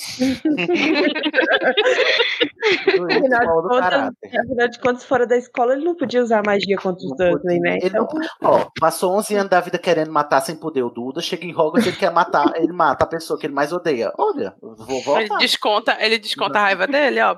Eu acho que foi uma válvula de escape, tá, Pablo? Então por isso que não tem trauma depois, porque daí aí foi onde ele ele aliviou toda a pressão dos 11 anos de, de maus tratos dos dois.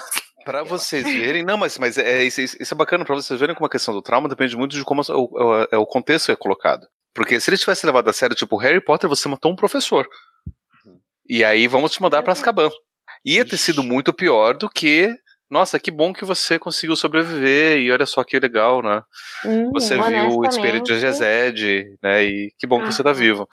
Pra mim, o Quirrell já tava morto. Já, tava É, o sentenciado, né? Voldemort dentro dele. É, na hora que eu vou demonstrar isso, ele iria morrer, de qualquer forma, né? Sim. Mas, assim, tem uma coisa muito importante que a gente tá esquecendo de dizer, que na verdade o, o Harry ter matado, não ter matado o Voldemort, o Quirrell, né? Mas ele ter conseguido é, salvar a Pedra Filosofal significa algo sobre o caráter dele por causa do feitiço que escondia a Pedra Filosofal, que era Sim. você quer encontrar, mas você não quer usar. Só assim você vai encontrar a pedra, o Dumbledore diz, né? Uhum. E aí é quando o Harry talvez descobre o seu maior, a sua maior qualidade, né? Que é essa coragem que ele tem de, de fazer o certo sem querer para si. Ele, ele começa abnegado do começo, né? Ele não, não, não tem intenções egoístas. E eu acho que é isso que a gente, eu acho que essa é a maior qualidade do Harry, apesar de tudo que a gente fala mal dele, né? Que ele é muito generoso Sim. né? E, é, e, e talvez ter se, se reconhecido nessa generosidade já agora, no primeiro ano, porque, olha aí, o, o, o Dumbledore fez um, um feitiço e você conseguiu quebrar esse feitiço por um- uma virtude sua, né? Também isso Uhum. não é pouco. E, gente, a gente esqueceu de uma coisa muito importante também, né? Que você acabou de me lembrar falando que o Harry é muito generoso. Além de muito generoso, ele era um herdeiro muito do rico. Rica! Eu sou rica! E isso é claro que vai facilitar muito a vida dele. Agora, imagina Claro. se ele fosse Uhum. pobre que nem o, Weasley, digamos, né? o Snape. Né? Então, ai, Será Pablo, que a história teria faxineira do sido Snape, diferente? Não, né? É, Mas então, o Harry, o Pablo Harry não é faxineira do Snape. O Pablo é a, a, a- Como chama a, a pessoa que manda nos faxineiros da mansão? Mordomo. a Mordomo. governanta, a Não, a governanta. Governanta, Governanta. do Snape, que é o Pablo. Mas Tô assim, ele passado. Descobre que é rico quando ele tá com 11 anos, né? Até então. Indo pra Hogwarts. Sendo rico, É. né? Indo Continua sendo, ok, ok, mas quer dizer assim, que até então ele não tinha a menor noção. E o que moldou, talvez, né? essa- Tava pro, pro Weasley. É, talvez assim, ele- como ele passou uma vida toda de privação, né? É, agora que ele é rico, é...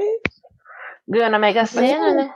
Eu acho que eu também. se eu ganhar no Mega Sena, eu sou generoso também. Mas ele também não podia acessar assim a torta e a direita a fortuna dele. Eu acho Ele não que tinha idade ainda, um né? gerenciamento ali do, do Dumbledore, da Minerva, pra ele pegar só o que precisava. Porque, tipo assim, ele não podia ir no, no Gringotts a qualquer momento, porque ele era era menor de idade, né? Ele não podia entrar.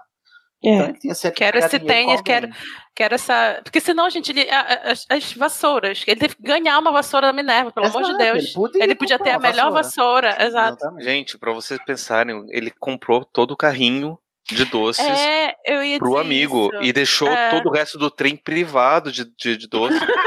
Ah, mas meu filho, eu nunca comi aquilo. Se eu tenho dinheiro, eu vou comer mesmo. É igual Criança mimada, né? Só no pega raio. e aparece outro. Só que, tipo, é pra, assim, gente, eu preciso de uma criança, né? Eu tenho um amigo que ele quer um doce, ele não pode comprar esse doce, eu vou comprar toda a porra do carrinho pra ele, Sim, entendeu? eu também, Aí eu acho que ele não comprou o carrinho todo, né? Ele falou, Eu também. fico com tudo aí que eu posso pagar. Me dá aí tudo aí.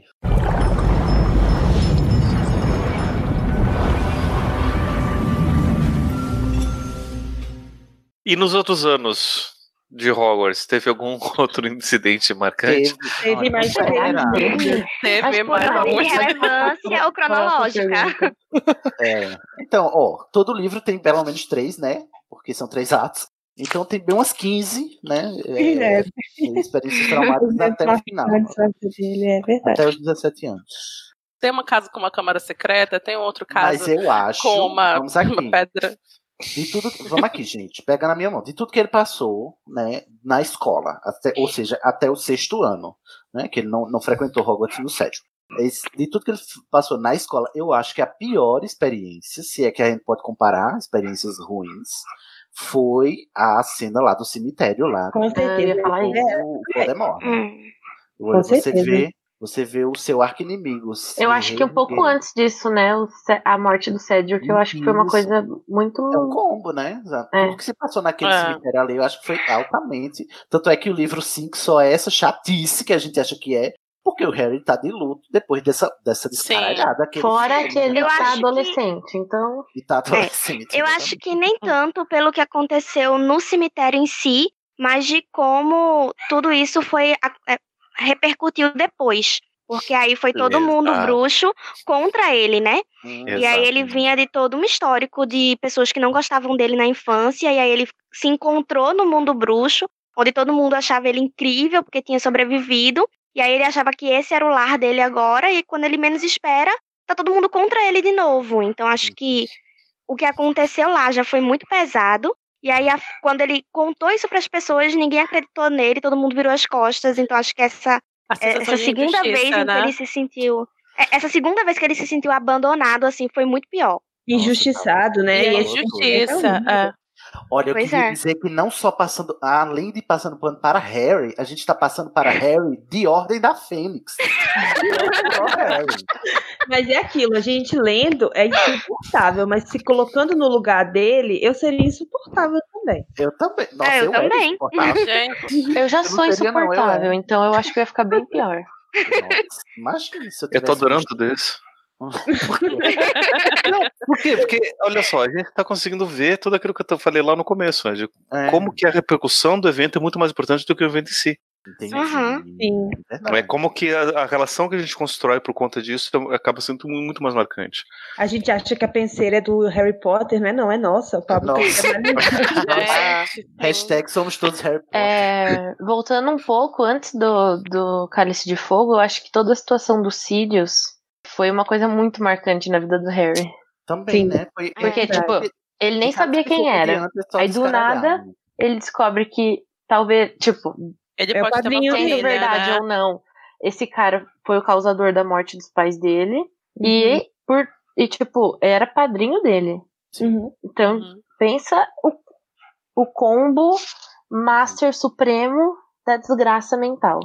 Mas É, porque do quarto ano em diante é só descaralhamento. É tipo É. assim, é, É, o cemitério, gente. aí no É. quinto ano é o Sirius morrendo, no sexto ano é o Dumbledore, é o mentor dele que morre, na frente dele sem poder fazer nada. E aí. No como- sétimo ano é metade do elenco. Exato. É, E ele como é mesmo que- também. Ele próprio. Nossa, deve ser muito difícil lidar com a própria morte tendo passado bem depois, né? É. Morre, mas passa bem. Morreu. Respira com ajuda de aparelhos. Olha, eu acho que eu acho que ele tem muitas coisas marcantes na escola, Pablo. Não sei você. É, também acho. Ainda bem. Fora o bullying, né? Dos Sonserinos com ele. Fora o e tal. bullying do Draco, né? É. E aqui uma, uma, uma pergunta E que eu do não me lembro. professor Snape, que é quase o pai dele. Aí, É, praticamente.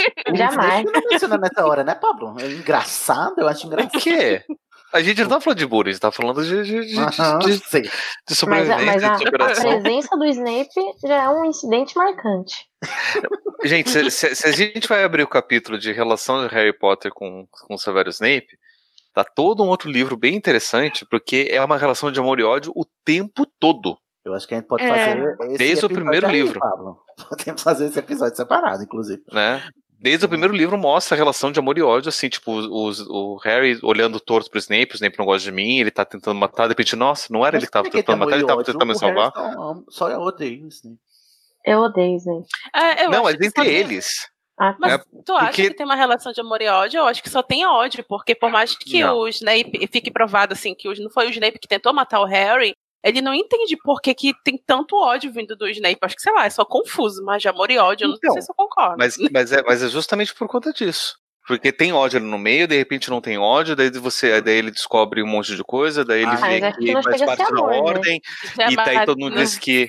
Daí o- ele, Pode- o- ele ouve do melhor, do melhor professor que ele já teve, que era o Lupin, falando que se o, uma questão se você confia no Dumbledore, se o Dumbledore confia no Snape, então você tem que confiar no Snape também.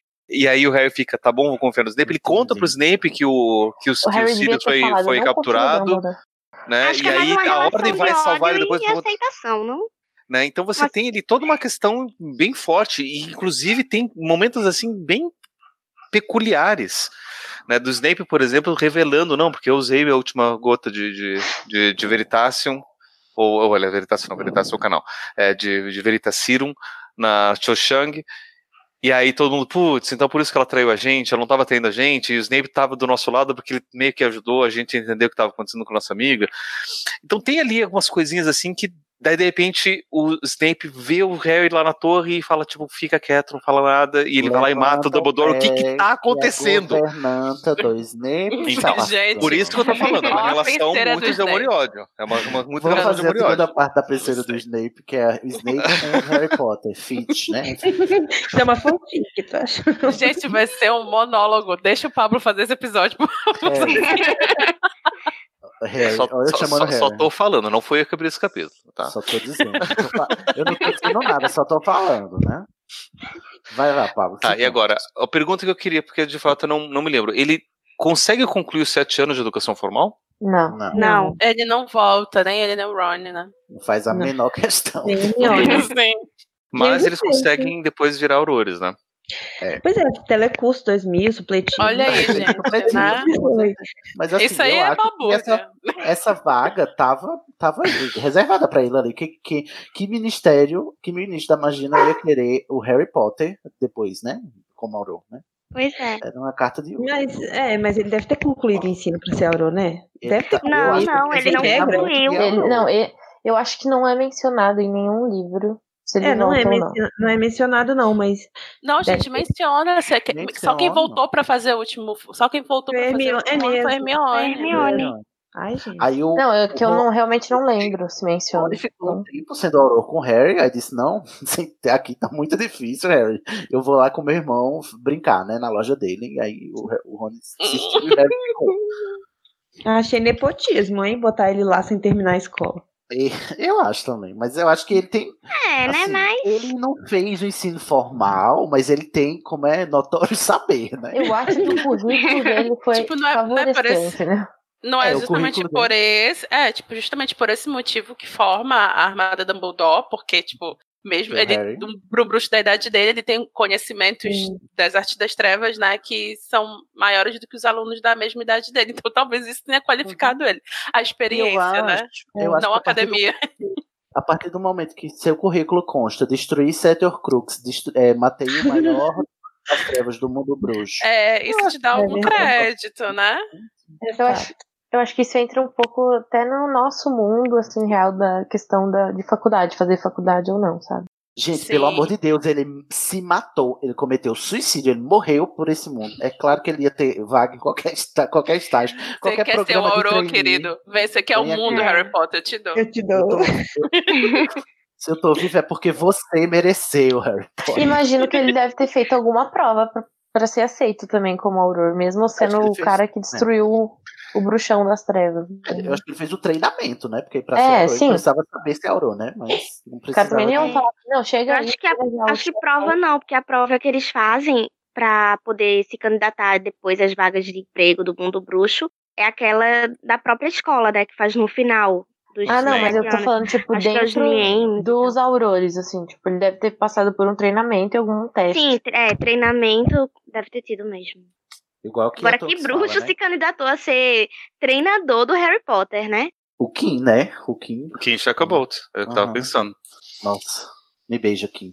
Vamos passar para a próxima pergunta. Não, an- an- antes de, de, de seguir, uma coisa que você falou lá que ele destruiu sete Horcruxes, ele não chegou a destruir sete. Ele, Bom, Não. é, ele só destruiu, na verdade, é, fisicamente, Ele encontrou, né? praticamente ele só destruiu um. Duas, né? que foi o não, do, do diário e a, e a diadema. Não, o diadema que E ele mesmo, foi o ou não? O Considera ele, ele, tipo, se oferecer como. Ele não, É, não, pode- não se matou, mas ele foi pra se matar, né? É, quem destruiu ele foi o do. É. O Voldemort. Voldemort. Mas, O é, Voldemort. o, o agente ativo das ações de destruir a Horcrux, a única foi o diário. A única do Harry foi o diário. O resto todo não foi ele. Mas ele procurou e achou todas, né? Ó, me lembre. não, me o lembre anel no- foi o Dumbledore. Ah, é, verdade. É. foi o. Mas assim, a diadema. Agora eu tô, tô mais lembrado do filme que passou na, na semana passada. Uhum.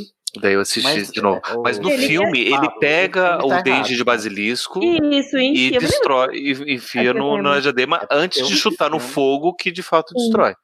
Está errado. No filme eu me lembro disso também, mas agora no livro. No, não no lembro. livro, quando ele sai da, da sala precisa que tá pegando fogo, aí ele tá tocando no diadema, que ele acabou de apanhar de dentro desse fogo, o diadema Uhum. se estremece todo, dá uma gaitada e escorre um, um pretume, um piche e, Ah, e morreu. Perguntou no céu tem pão e morreu.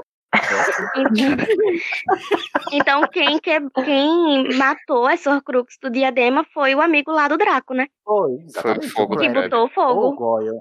idiota. É a mesma pessoa. Qualquer um deles dois, né? Porque, dizer, Exatamente, no, filme, um desses dois aí. no filme foi o outro lá que o ator já tinha sido Preso. substituído. Foi. triste. Gente, que babado.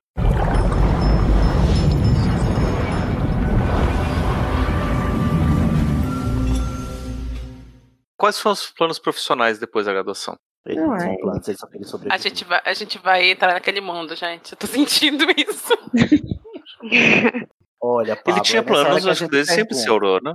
Ele tinha Eu acho Aurora. é, Ele tinha, mas aí ele não foi bem em poção, aí ele ficou, ah, agora eu não vou ser Não, Aurora. depois, do, depois que o Dumbledore morreu, ele, ele cancelou. Sim. Cancela essa Ele falou, só É, quero destruir isso aqui e talvez morrer no final. Exatamente. Aí, e, inclusive, não tinha nem plano, porque ele achou que ia morrer, entendeu? Ele É. só sobreviveu porque a franquia ficou grande demais e não podia o protagonista morrer, mas ele tinha morrido. Tá certo. Bom, como ele sobreviveu, ele foi lá e falou: Bom, Vou ficar lá com a mina, Uhum, vou virar o bruxão e pronto. Pronto. E vou maltratar meu filho no futuro, numa obra de categoria. ah, não. Um deles, pelo menos, né? O outro vai ficar ali, Não, tipo, o outro vai ser meu herdeirinho, tocar o Vou cristal dar esse cobertor aqui pro meu filho. Então é uma relíquia da morte pro meu mais velho, que merece minha, minha herança, né? Mas o meu do meio, aí eu dou só um cobertor mofado que nem existia, porque esse cobertor não existe. Né? Sim, a verdade é que Harry é homofóbico. Ele só fez isso porque, claramente, o filho dele estava interessado no filho de Draco. Exatamente. Olha. Porra, Harry, eu tava te defendendo até agora. Não, mas é que esse aí a gente, esse livro aí a gente nem considera, né? É verdade, É. não. Esquece Bom, isso. Mas ele Apaga. conseguiu. Ele, mas, assim, no final das contas, apesar dos pesares, ele conseguiu é, consolidar os seus planos de carreira, que era ser Auror, né? Sim. As É, duras penas sucesso. virou. Sucesso. Então, aí Realizou o só sonho. 100% de aproveitamento. Claro que ele quase ele morreu e ressuscitou no meio, mas aí é só um detalhe. Hum. Com relação aos professores de Hogwarts, quais eram os favoritos? Algum que não o gostava? Snape, né, Pablo? O Snape era o favorito. Fale por você, seu, seu favorito. Você tá dizendo aí, Ai. Pablo. Bom, o favorito era o Dumbledore. Era Dumbledore mesmo. É, eu não sei se o Dumbledore conta, porque era o diretor, né? Não era professor diretamente dele. É mesmo. Ah, ele, não, ele, Mas eles se deu umas referem a ele com- e eles se referem a ele como professor, né? Professor Dumbledore. O É. Flitwick, eu acho que eles gostavam muito também. A Minerva. A Minerva. Minerva. Ele reconhecia o senso de justiça. Apesar dele não gostar dela ser rigorosa, né? E de Lupin. castigar a própria casa. Ao contrário do Dumbledore, que premia a, a, a incompetência dos Grifinórios. O Dumbledore tinha né? prioridades, entendeu? Essa é a questão. Aí o Harry gostava muito da Minerva. Eu acho, que, eu acho que a preferida dele era a Minerva. Até porque no sétimo livro ele despirocou quando o Caba cuspiu na cara dela. Digo, você vai cuspir na cara da Foi. minha Minerva? Vai não, vou dar um crucio aqui em Hum. você e morra diabo. Ele gostava do Hagrid, mas não como professor, né? É, não. É, só como- pelo Como professor Só também. amigo. Ai, não sei não. Ele cadeira. odiava a matéria dele, né? Inclusive, como quando puderam, trancaram a cadeira de trato das Aham. criaturas mágicas. Ele só tava E o Lupin também. Ah, é. Ah, o Lupin, Cê- é, Vocês acham que ele gostava do. Firenze? Ele, eles acham melhor do que da Sibila, né? A aula, pelo menos. Mas Não também, é- também é pra concorrência, né? gente? É, né? É. Também. É. É, Eu acho que ele, ele achava maneiro ter um centauro professor. Acho que o Moody ele gostou também. Apesar do Sim. de ser controverso, ele gostou sim. Apesar de não ter sido Moody, É, apesar de não ter É. sido Moody, apesar de ter Ah, ensinado maldição imperdoável, ele gostou também. Então, a gente pode con- considerar que o professor favorito do Harry foi o, o Bartol Crouch Jr. É isso que você quer dizer. É isso que tá Mas, eu- acontecendo. eu, assim, pensando assim, fora o Snape, que é o concurso, né, do, do pior, do que ele detestava mais, eu acho que ele não curtia muito os Slughorn, não. Ele só fazia por obrigação. É. social, Ah, mas aí os- assim. o, que ele não, o que ele não gostava, né? Tem o Beans também, que é Mas também. Trelawney chata. também não gostava. Não, Trelawney também não, porque só previa a morte dele. Coitado. Sim. Quem o culpa, não é mesmo? E faltou, mas professor não, já falamos Não. todos. Não, tem Não, alguns, era mas meio é a meio, outros né? que não, é, não são muito. a Sprout. Aí, É. Acho que ele cagava pra fala. Mas ele. Eu não gostava muito da matéria, mas eu acho que. E tipo assim, se a gente contar com os professores de defesa contra as artes das trevas ao longo dos livros, nenhum ele gostou, né? Fora o, o, Lupin. O Lupin, né? Lupin e o Moody. Então tá meio a meio aí, Pablo. Foi um- uma experiência escolar bastante convencional. Acho que é isso que acontece com os todos os ele alunos. É verdade. Fora os perigos mortais que ele enfrentou nos anos de sua escola, mas os professores assim, tá igual a gente, né? Meio, metade da gente gosta, metade da gente odeia, um a gente quer matar e segue. E alguns Nossa, querem a matar ele, né? E né? alguém A quer matar ele. Pô, toda quinta série, Ah, de todo Umbridge, mundo, né? verdade. Aí essa ele odiava. Mais que o nunca foi Snape. torturado, Mais né, que o Snape, série? com certeza. É. Todos nós. Sou muito É, solidária a ele depois- nesse sentimento. É, porque depois do, do- depois do, do- da morte do Snape, o Harry ama o Snape, né? Porque botou o nome dele lá no filho. Ah, No filho que ele menos forçado, gosta, né? botou, né? A Mas história pra mim não desce. ele botou no filho, Achei no filho menos preferido. Forçadíssimo. Mas enfim, estamos aí, não é mesmo? Próxima pergunta, Paulo. Hum, e com os colegas da casa, da Grifinória? Quem eram os melhores amigos e algumas inimizades dentro da casa? Grifinória é aquela coisa, né? Todo mundo passa pano pra todo mundo, é tudo parça. Ah, não é não? Teve aquela treta lá com, Para. com o Shaymans. É, teve um momento que ele não tava muito afim do, do Harry. Ah, mas Que é ele até porque- xingou a mãe dele. É, Eu amei. Xingou a mãe é foda, pesado. Mas foi porque tava aquele boatão lá, de que ele É. inventou, né? Que todo mundo achando que, que, que tinha acontecido no cemitério, que esse Dick morreu. É, Aí. depois eles fazem as pazes e viram passa de novo. Não tem, não tem conflito assim, é só o no quarto ano que fica É. emburradinho. E esse mesmo dos assim, né? Mas acho que no começo tinha até um bullying dentro da Grifinória, né? Com o Neville e com o.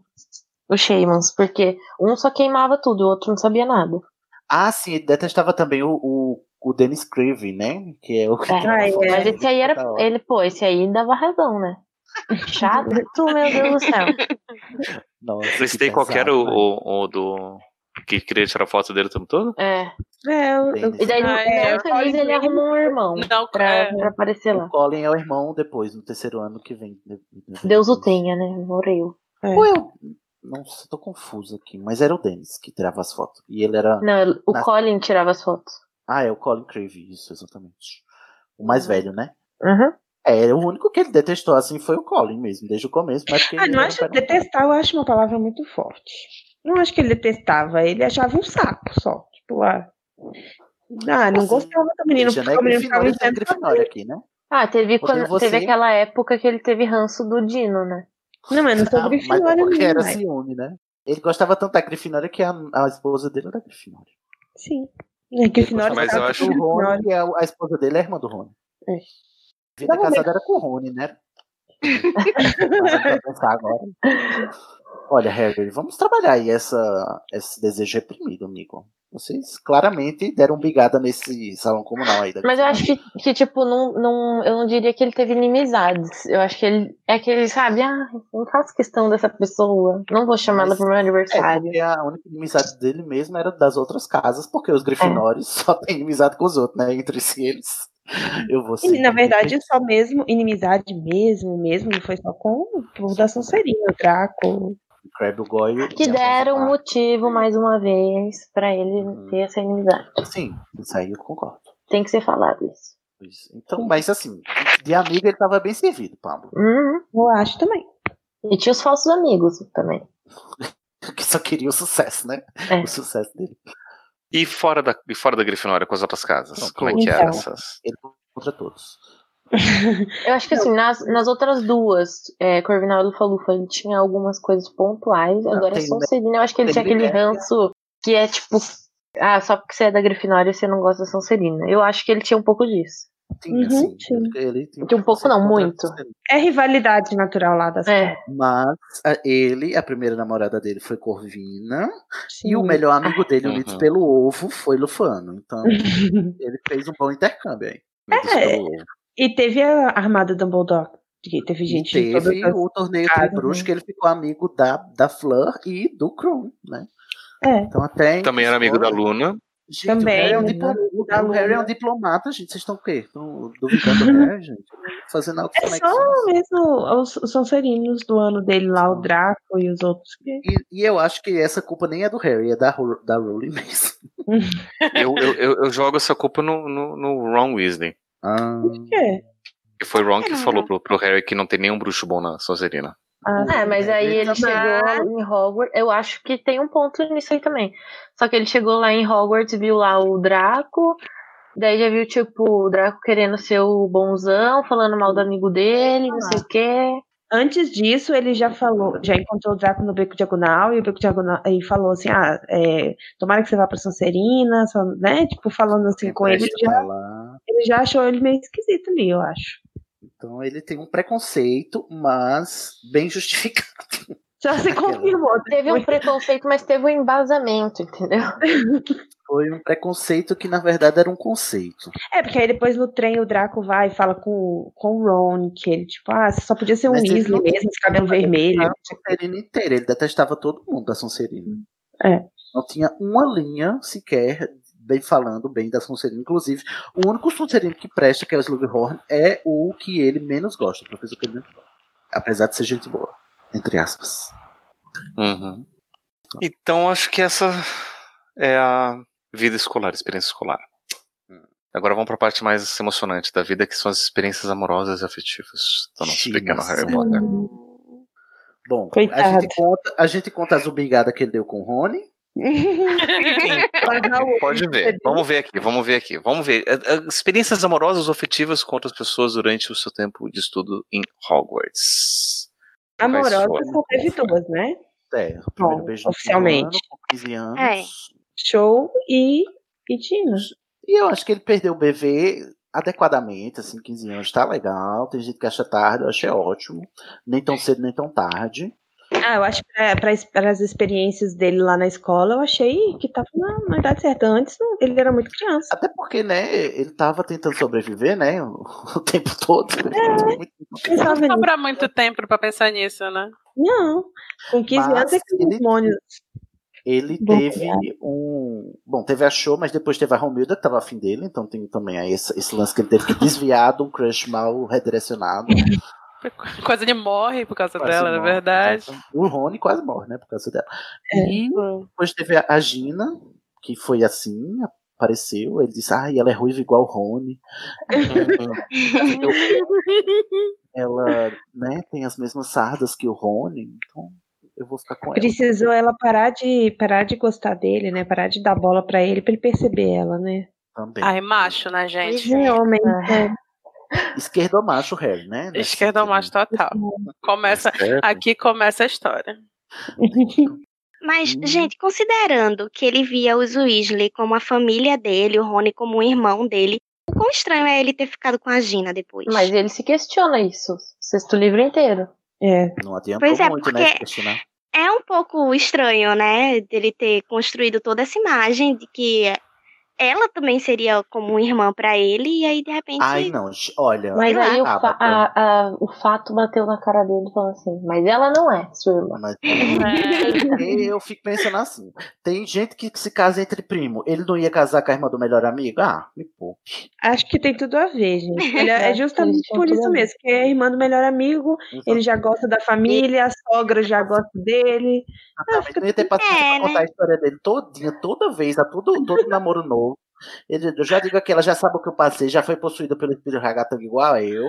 Então, É. ah, Ah, já falou. Depois que ela teve Ele- o crescimento dela no, no decorrer dos livros, é que a gente não vê o ponto de vista dela, né?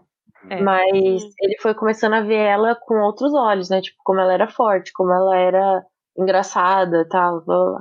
Ou seja, gente, enquanto ele via ela como uma menina, tava de boa. Mas quando ele começou É. a reparar as semelhanças entre ela e o Rony, foi que então eu acho que, na verdade. Porque eu acho que o Harry merece a Gina, mas a Gina não merece o Harry.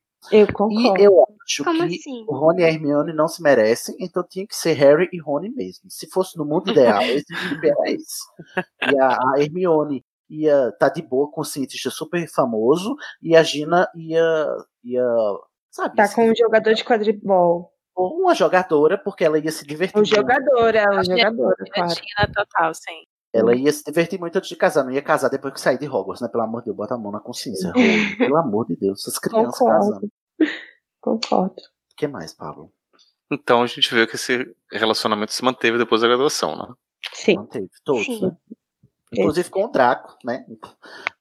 Jogando É. espoleta na cozinha dele. Inclusive com a Cho também dando os pega na se ela precisa. Será? Deus que me livre. Não desejo esse mal pra ninguém. Ai, tadinha da gente, ela era- só era mal compreendida. Aquelas, né? É, aí, bom, foi. Todos os relacionamentos deles se, se levaram para depois de Hogwarts. Quer dizer, fora os que morreram, né? Alguns, né? Alguns eu acho que ele nem falou mais. Você tava até com- falando com o Draco. Eu acho que como ele tava tipo, trabalhava Ernesto Macmillan. Ru, sabe? Nem sei. Mas Ernesto Macmillan não foi namorado da Gina também? O que, que ele Não, foi o Michael Ah, Corner. Ah, é Zacarias Smith, não? Ah, Não. Não, Foi o Michael. Corner, o Dino Thomas e o Harry. Ah, é o Dino Thomas, isso. Mas ele que permaneceu amigo do Dino, né? Foi, exatamente. Águas Gina passadas, passou passadas. rodo É em né? Hogwarts. É, Vocês, sabem, Gina vocês reparam, reparem que o Harry é tão inútil romanticamente que ele precisou da Félix Felices pra ajeitar ele pra Gina, entendeu? Se não dependesse da sorte da, da iniciativa dele, não tinha tido Gina. Qual é o nome do chip do Harry e da Gina? Jerry? Rini. Hum, não. É Rini? Re, Re, Rena. Her, Rena. Rena. Aí o patrono dele é um viado, né? Tudo a ver. Olha aí o chip é Rena. Vamos, Pablo, a seguir.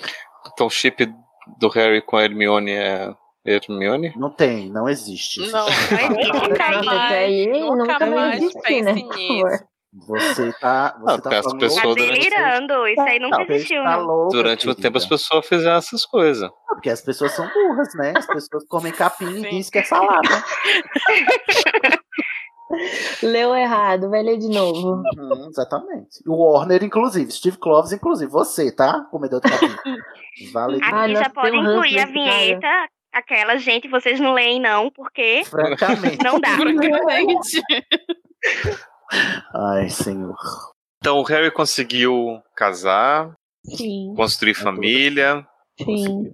Teve três depois, mas filhos. Três filhos. Não vamos considerar perseguitar, eu vamos parar lá na Eu não, quero, eu não quero Para chegar no aí. epílogo, né? Teve três filhos, a gente nunca soube o que aconteceu com eles. Acabou aí. Mas não não Mas ele teve três Não. filhos e um afilhado, né? Uma- É mesmo, É mesmo. Ted. Ai, gente. Porra, eu queria tanto a história do Ted, gente. Você não sabe o quanto. Eu, eu- o quanto que eu me apeguei a esse menino. Nunca Eu também. Só, só no epílogo. Gente, eu vou dizer pra vocês, quando eu ouvi falar sobre criança amaldiçoada pela primeira vez, nunca na minha cabeça se passou que seria o filho do Harry. E eu pensei, o meu primeiro pensamento foi o, o, o afilhado do Harry. É, Eu Mas, também. Se fosse um roteirista que prestasse, talvez tivesse pois sido. é. Falei, Ai, eu muito é trocava, hein? Gente, eu vou botar Eu muito trocava temas o livro de, de Criança Amaldiçoada por uma nova saga com o Ted. com o Ted, tro- trocava também. Inclusive, ele todo passando por- pelo conflito de ser meio lobisomem, meio vila, né? Sim, Não, meio exatamente. Que pode ser mais amaldiçoado que essa é, criança. não, troquei. É porque, tá, é porque no, no epílogo ele tá de pegação com a filha da, da, da É, Flora. ele é. Ah. né? Metamorfomado. Metamorfomado. Metamorfo Ele é, É. metamorfo lobismado. Magos Homem. Nossa, eu queria muito. Mas, assim, eu vou botar na lista aqui de temas a penseira do Ted, que é pra gente inventar tudo que a gente quer, a fanfic dele. Que a gente Legal. Ah, eu amei. Inventar a Ele com seu cabelo azul. Seu cabelo azul, multicor. Felipe Neto do Mundo Bruxo. Credo, agora eu vou imaginar ele. Não.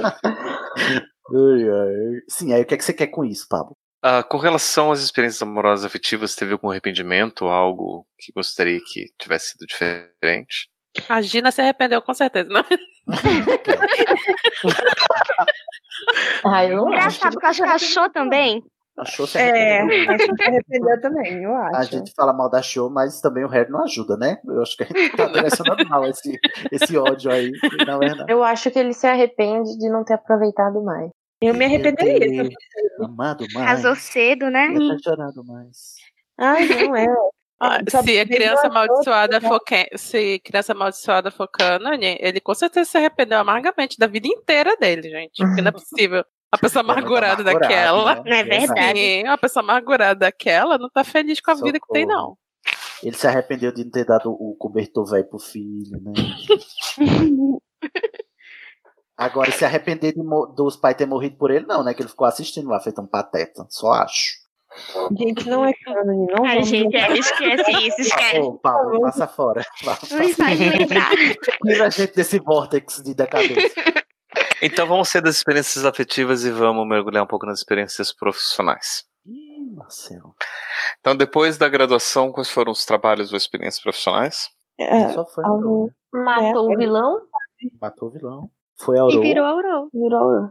E nada mais, me lembro. E parece bem sucedido na profissão. Sim. Diria que. Alguns diriam que ele ficou, virou chefe tipo, do, do Aurora. departamento. Não, eu acho que ele virou Sim. chefe depois. Eu acho. Apenas E acho. segue nisso até hoje, né? É, Não teve mais nenhuma é modificação na história. Ele vai só, só vai assistir o jogo de quadribol no Brasil, né? Depois, com, com a galera e os filhos e a Luna. né, E pronto. Ele tá, tá de boa. Inclusive, Tá de boa. né? Não precisa nem trabalhar. Você trabalha porque gosta, né? Porque quer. Exatamente. Falta no dia que quiser. Porque tem a herança dele rendendo, vivendo. Herdeiro. É, Uhum. herdeiro, na verdade, Verdade. é profissão, Vivendo de herdeiro. renda, tirando o quê? Aplicando no Tesouro Tirando- Selic. Tesouro, tesouro bruxo, tirando o emprego de alguém que realmente precisava do salário, né? Porque precisava. Exatamente. Então, Harry o quê? Bolso Mas, gente, Mas ali, ali Mas veja, depois de tudo que esse homem passou na vida, ele tem que ter uma ocupação. Se ele fica em casa sem fazer nada, daqui a pouco tá dizendo que a Terra é plana. É, podia fazer um hobby, um tricô. Podia, né, fazer um patchwork, um negócio assim. Né? Ah, vai, vai arrumar trabalho comunitário, terra, ajudar as trabalho crianças órfãos de. Cadê que ele fundou um orfanato? Podia dar aula de carentes voo para, para bruxos que não têm dinheiro. Carentes. Uhum. Bruxo sem É, vassoura, Por né? favor. Bruxo sem vassoura. Fazer um workshop de vassoura. Crie sua própria vassoura. Porque, gente, vamos combinar. Depois que o Voldemort morreu, qual é a graça de ser Auror? É verdade. É, Ah, o tem, deve ter uns né? casos, né? Deve ter. Inclusive, que que depois de fechou, um né? tempo. Eu acho que Acho depois que a de um fechou, tempo tinha exatamente. muita, muitos seguidores dele que devem ter feito alguma coisa, tipo, querendo, sei lá, trazer ele de volta, ou querendo continuar o trabalho dele. Eu acho que o mundo bruxo não viveu feliz para sempre, não. Acho não, inclusive, esse homem pode ter até deixado uma filha, né? Aí por aí pelo mundo. Será? A filha pode ter os passos do pai. Então tem que cuidar da prole, né? Tipo assim, essa filha de quem é, tá vendo? Tem como sair, sair boa essa menina com esse sangue ruim? Vamos lá, Pablo. E teve sucesso no seu plano de carreira, no- na profissão? Se sim, não. Teve dificuldades em conseguir ascender até o posto de chefe do departamento de Aurores? Eu acho que o, o Harry, no final da vida dele, ele é aquele artista decadente. Não tem o, o clichê do, do ator decadente que viveu seus anos áureos na sua adolescência e depois nunca mais. Eu acho que foi isso, porque, tipo assim, depois ele viveu uma vidinha monótona, nada aconteceu feijoada, inclusive nem criança amaldiçoada. E aí, tipo assim, ele foi, se inaugurou, virou chefe, se aposentou e disse: Olha, desde Voldemort nada mais me aconteceu de interessante na vida. É, mas é, Mas até eu acho que, eu acho que ele deve. Concentrados na sua primeira infância e, e e da adolescência. Mas, tipo, eu acho que até ele chegar no chefe, isso. Eu não lembro se ele se fala nos, nos livros canônicos que ele virou chefe. livros canônicos. Eu sei que no, no Cursed nos Child, sim. canônicos Mas, né? tipo, imagino que se ele chegou até chefe mesmo, deve ter tido dificuldade, porque eu acho que nem todo mundo que tava lá, tipo, aceitou isso. Ainda Sim, mais sim. se você considerar que ele tem 39 anos e de carreira como, como auror, ele tem 22. 20 anos. 19? É, por aí, É, né? mas Por aí, imagina, tem gente que tá- deve estar lá muito mais tempo. A gente também não sabe quanto tempo levou, né? A gente sabe É. quanto tempo levou pra ele ser um aurô e tudo mais. É, não, eu tô considerando que, tipo, terminou, ele já virou. Que não Não, deve ter eu acho que não. É, eu acho que mas deve ter sido quase isso. Eu acho que, eu acho que ele deve ter tirado umas férias em Acapulco depois. Pelo amor, esse homem tem que ter, ter- tem que ter eh, vivido um pouco, né? Vai pro parque temático, vai Deus. pra praia, vai, vai pra Vai Austrália, ver a a Terra-média, pelo amor de Deus. Não Vai gastar direto, não. dinheiro. Vai maratonar umas férias. Vai, ma- Exatamente, vai gastar esperança. Vai fazer um, um mochilão pela Europa, né, sabe? É rico, Você né? tem isso, é rico. Aí depois volta e começa do zero com seus 500 mil. Sim. Ai, Pablo, eu acho que eu acho que ele ficou de boa. É. O Tem algum é um arrependimento durante o período boa, profissional? depois- Não, nenhum. Eu acho que trabalhou demais. Ele é tipo workaholic, né? Imagina um Workaholic. workaholic. pra, Eu tipo, queria ajudar todo mundo. Passou tempo suficiente com a família, né? O tanto É. de tormento na cabeça desse filho do garoto. meio. Ah. Pois é, mas eu acho que para aplacar a necessidade dele de É. superar suas experiências da sua adolescência, ele deve ter virado um neurótico por trabalho. O tanto de tormento na cabeça desse é por garoto, isso com que a certeza. Gina se separou dele e foi viver com a Holly Harp ela depois. Gente, aonde isso? Na minha cabeça, tá? Da fanfic do Cid. Essa fanfic aí. Essa fanfic, eles se separaram, o Harry tá. Quero ler, me dá. Totalmente obcecado pelo trabalho, enquanto a Gina tá lá de boa com os filhos dela que ela cuida. Porque Deus esse macho, né, só, só, faz, só faz merda. E ele tá lá solteiro, alcoólatra, inclusive, ele virou alcoólatra. Virou. Pra. Ai, eu ia dar um spoiler aqui de Ultimato. Ai, cuidado, cuidado. E, Nessa sua fanfic ele também dá em cima da. Ah, tá Nessa sua fanfic ele também dá em cima da. Da, da Hermione, que é a ministra da magia? Não, não. meu Gina e Hermione são, são sisters. Sisters Não, mas se ele, se ele virou um bêbado, ele Não, deu em cima Harry. da dona do. Três vassouras. Três Açores. Exato, a Madame Rosmerta. E na, quando ele foi lá Rosmerta. para a sua primeira sessão do AA, quem era que era a, a coordenadora do, do- da sessão dele? Ela mesma, Sibila Mello. Dolores? Sibila, Sibila. Sibila tava lá porque ela já estava há cinco anos sem beber e já, já conseguia orientar os, os outros, né? E agora ela, ela é a sponsor do Harry, a Sibila. Né? Aquela que fica lá. Como é que chama? Sem profecias também, né? Exato, e ele tem aquela moedinha, inclusive a moedinha da AD dele é o token dele de quantos dias ele tá sem, sem beber. Ai, só no de Ai. fogo. Ô, Pablo, eu adorei. Olha, me contrata, Rowling. Ghostwriter. muito melhor que Cursed Child, gente. Muito Muito, melhor. melhor. Verdade, muito melhor. Ah, eu não ia ler, não. Desculpa. Ai, Nayara, sai. Você ia ler sim, que ia ser assinado por- pela Rowling, não era minha. Até Ô. Pablo. Oi. Fala. Pablo. É, o que a gente tá falando Oi. e tal, essas coisas, a gente tá falando sobre esse pós, desse tormento que ele viveu. Qual a possibilidade dele viver uma vida normal? Ou, sei lá, ser um auror médio? um bruxo médio de tudo de tudo que ele passou, entendeu? Eu acho, ó, deixa eu contar assim, tem um, um, um livro que eu acho bem interessante. Ele é um livro bastante acessível, que ele foi feito para ser acessível, chamado Código do Ser, que é um livro de um autor chamado James Hillman, que é sobre vocação e destino. Assim, tipo, como que a gente, conhecendo da infância da pessoa, a gente pode compreender as escolhas da vida adulta. Que eu tava falando do Código do Ser. E nesse Código do Ser, o, o autor, que é o James Hillman, ele levanta a seguinte hipótese, que todo o nosso destino, por assim dizer, todos os nossos potenciais e desenvolvimentos futuros, ele, eles se manifestam já na infância. Então, nas pequenas escolhas que a gente faz durante a infância, a gente consegue ver é, como que vai ser a pessoa já na idade adulta.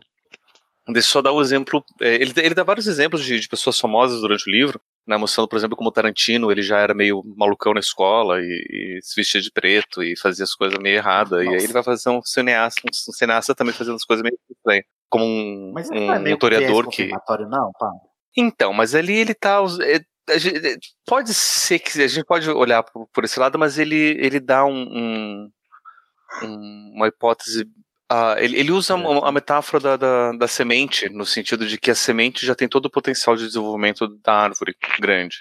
Ah, Já na própria semente. Só que vai depender, obviamente, de- do contexto. Se você planta semente num lugar que não tem muito nutriente, a semente não vai crescer, mas o potencial vai estar lá. E também para poder, assim, aquela semente que vai ser uma semente de carvalho, não adianta você dizer que ela vai ser um coelho, porque ela nunca vai ser um coelho. nenhum. né? Você salgueiro. pode tentar dar nenhum salgueiro lutador, vai ser um carvalho. Né? Então é, é nesse sentido que ele coloca a questão das vocações. Então, desde criança, as pessoas meio que estão manifestando os potenciais da vida e, e a gente vê o, o- as vocações como sendo o contrário, né? Ou seja, eu tendo que trabalhar para poder chegar onde eu, onde eu quero, onde o mercado diz, em vez de a gente poder incentivar o, o potencial das crianças, né, por assim dizer. É mais, Hum, mais ou menos um, um livro para poder motivar que, né, se seu filho gosta de fazer tal coisa, incentive, porque isso daí pode ser o futuro dele, né, por exemplo. Uhum. Hum, certo.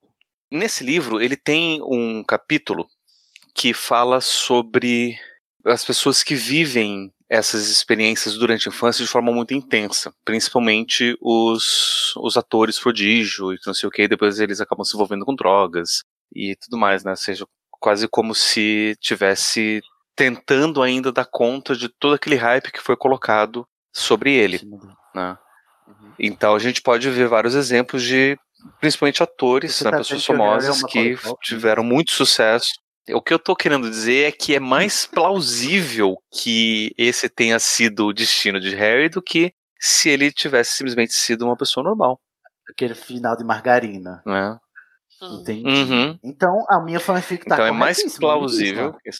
Exatamente, sua fanfic é mais plausível Ai, de Pablo, acontecer do que a fanfic. Chupa, Nayara. O Jack. Não, mas, mas o que torna a sua fanfic mais plausível é se.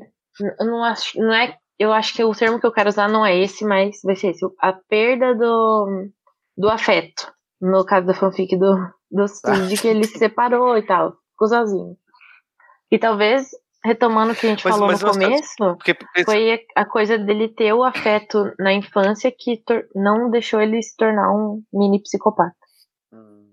E aí, Paulo, Pois é. aí Mas pensa assim, já durante a infância, adolescência, ele meio que começa a se achar, tipo, ah, eu sou escolhido, olha só, eu sou fodão, só eu consigo fazer essas coisas. E já ali, por mais que tá todo mundo mostrando, Harry, acorda que você não é o único, tem todo mundo que também tá envolvido nisso, o problema não é só você, sai desse seu umbigo, né, olha é pra fora. Por mais que o livro tenha o seu nome, não é sobre você a história, né? E mesmo assim ele achando, né, ele tava, não, mas tá aqui, ó, na capa, meu nome. E, e- e sempre foi assim durante os livros, né? Então, se ele não teve, tipo, uma grande reforma na vida dele, dele começar a considerar mais as outras pessoas, de começar a valorizar mais a família, né, a esposa, os filhos. E, e aí é meio controverso, porque a gente vê no Criança Amaldiçoada que ele né, não faz isso, justamente isso que ele não faz. né? E então é bem provável que ele tente ainda recuperar um pouco da glória que ele teve durante a adolescência, porque imagina assim, ele passou 10 anos da vida dele sendo negligenciado, maltratado, vítima de todas as formas de abuso e violência que você consegue, mas não todas, mas né, de boa parte das formas de abuso e violência que você consegue imaginar para até uma criança de 10 anos de idade. E aí de repente ele vai para um mundo mágico, literalmente, onde tudo é possível e ele se descobre que ele é o cara mais ele, fodão né? de todos. Exato. E ele descobre que ele é o mais fodão de todos. E aí ele consegue no final da adolescência dele destruir o grande vilão que dava sentido pra tudo isso acontecer com ele, literalmente. E depois disso, o que que sobra pra ele? A gente já tá no diagnóstico dele, no parecer final, é isso? Ainda não. Ainda não. A gente tá na questão do- de, de carreira. Ah, é? Então eu só é jogando aqui, né? Que a gente tá pensando. Ou seja, depois É, o que, que de, de sobrou, né? Hogwarts, Sobrou pra ele. aham. o que, que sobrou pra vida dele, né? Então, assim, ele pode até ser Auror, mas vamos considerar. 15 Shacklebolts meio que fechou Azkaban. Então eles meio que vão pensar em outra forma de reabilitar os criminosos, não usando tortura e punição, E aquele patrono dele maravilhoso serve mais pra nada. né? Só pra fazer a luz no Mas- escuro. mas- É, não, Serve né, de lanterna. Serve de lanterna. alguém- É, serve de, de, de comunicador, né? De gravadorzinho. De imagina- walkie-talkie, né? então eu fico imaginando ele tentando ler com de noite, né? E o, o patrão do o patrão aí, ligado ali do lado, a Gina tentando dormir. um Gina- patrono. Desliga esse patrono. Gina que tá- O Harry, esse patrão de novo. Harry, desliga esse hora, patrono Harry. que eu quero dormir. não noção. São duas da manhã, Harry. Apaga esse patrono, Harry. Todo dia eu acordo de madrugada É, e tem um viado do meu lado prateado. Eu quero paz, Harry. Vai ver que foi por isso que ela separou. Foi Exatamente. Também. Exatamente. Aí diz, não, Ô, mas Pablo. ele é tão legal. É meu pai.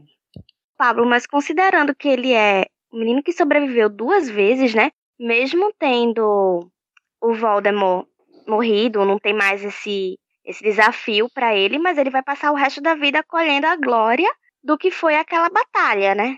Tipo, não é, não é necessariamente uma carreira em decadência. Não sei, é, Mas qual é não, que é a não glória, conta né? direito, né? O- É que é meio difícil, né, a gente tentar ver, porque primeiro que é um personagem fictício, tem falhas de, de construção de coisas que a gente não sabe. Sim. E daí, ainda mais agora Uhum. de do futuro, né, que a gente tá falando de coisas que a gente tá supondo que aconteceu, que a gente não sabe.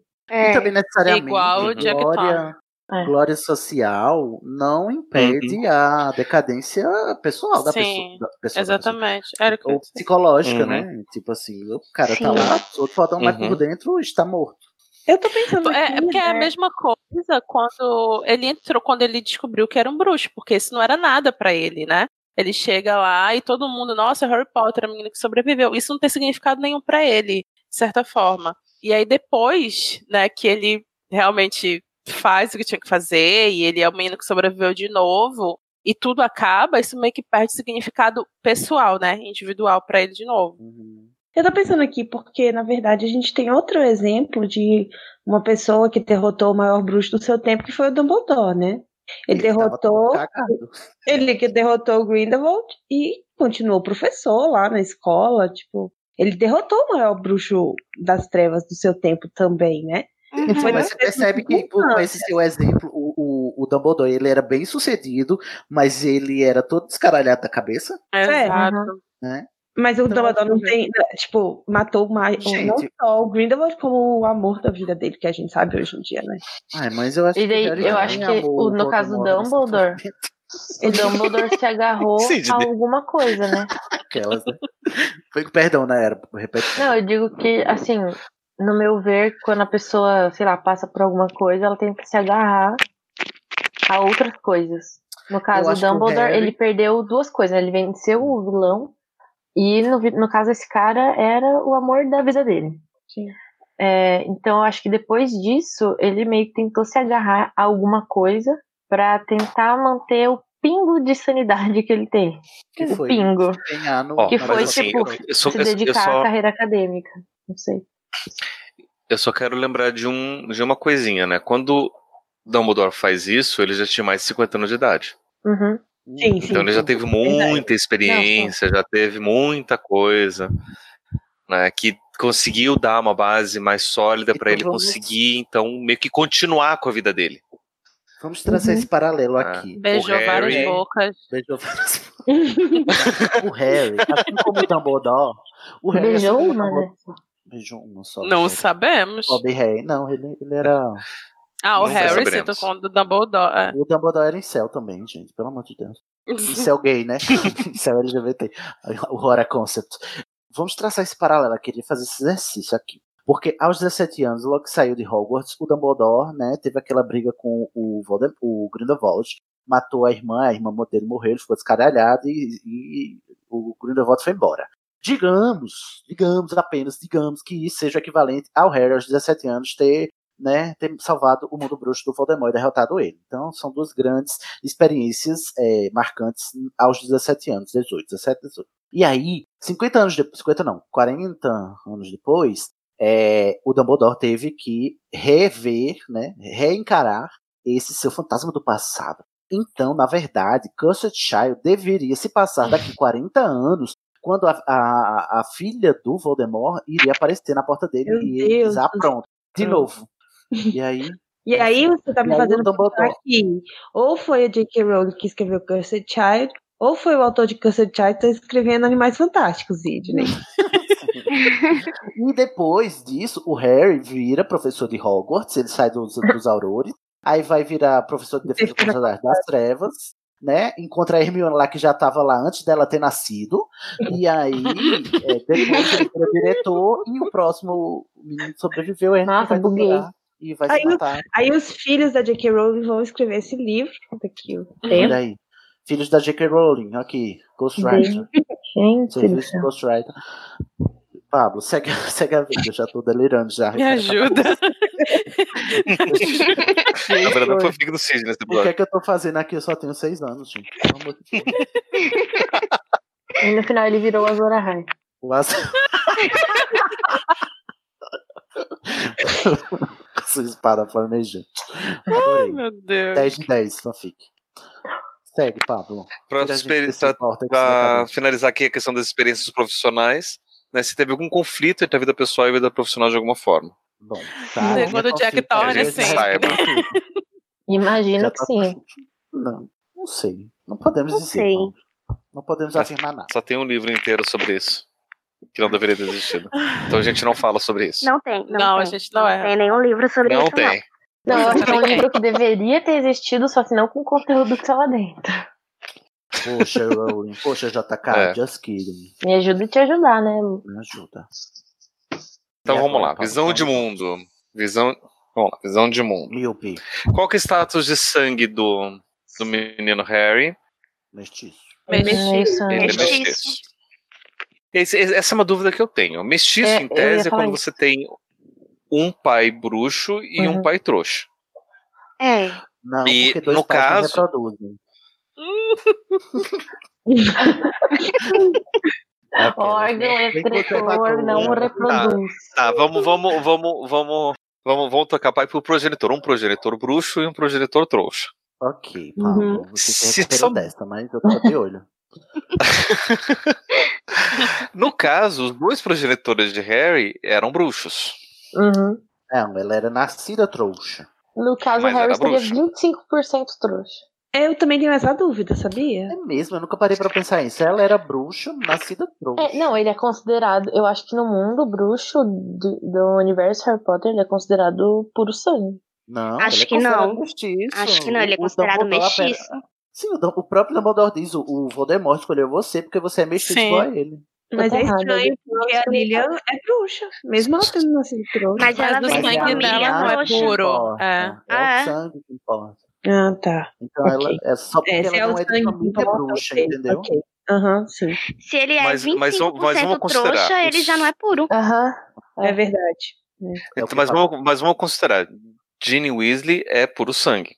É. Casada com Harry Potter. Os filhos de Harry Potter com Ginny Weasley, sendo que a família Potter é uma família de puro sangue. Os filhos Eles de Harry Potter, sangue. casados com uma Aí família de puro sangue, são são. puro sangue? Acho que eles são puro sangue. Acho que não. Acho Acho que nenhum deles Mesmo é. eles sim. sendo mestiços? Acho que Não ninguém totalmente puro, gente. ninguém é, Se exatamente. É por isso que não faz sentido. É, Anteriormente. esse é todo o ponto da crítica do Gil. Não faz Exato. pensar. Não, mas aí a gente vai entrar. Eu acho que tem dois. Tipo, acho que tem um, uma visão biológica. Se é que eu, eu, eu odeio esses negócios de biologia em Harry Potter porque eu lembro daquelas Hum. questões do Enem. Uhum. Mas eu acho que é uma visão mais. Mais assim. O que eu posso dizer? Não sei se é Social, social. É. Do cultural. tipo ser puro sangue ou não, sabe?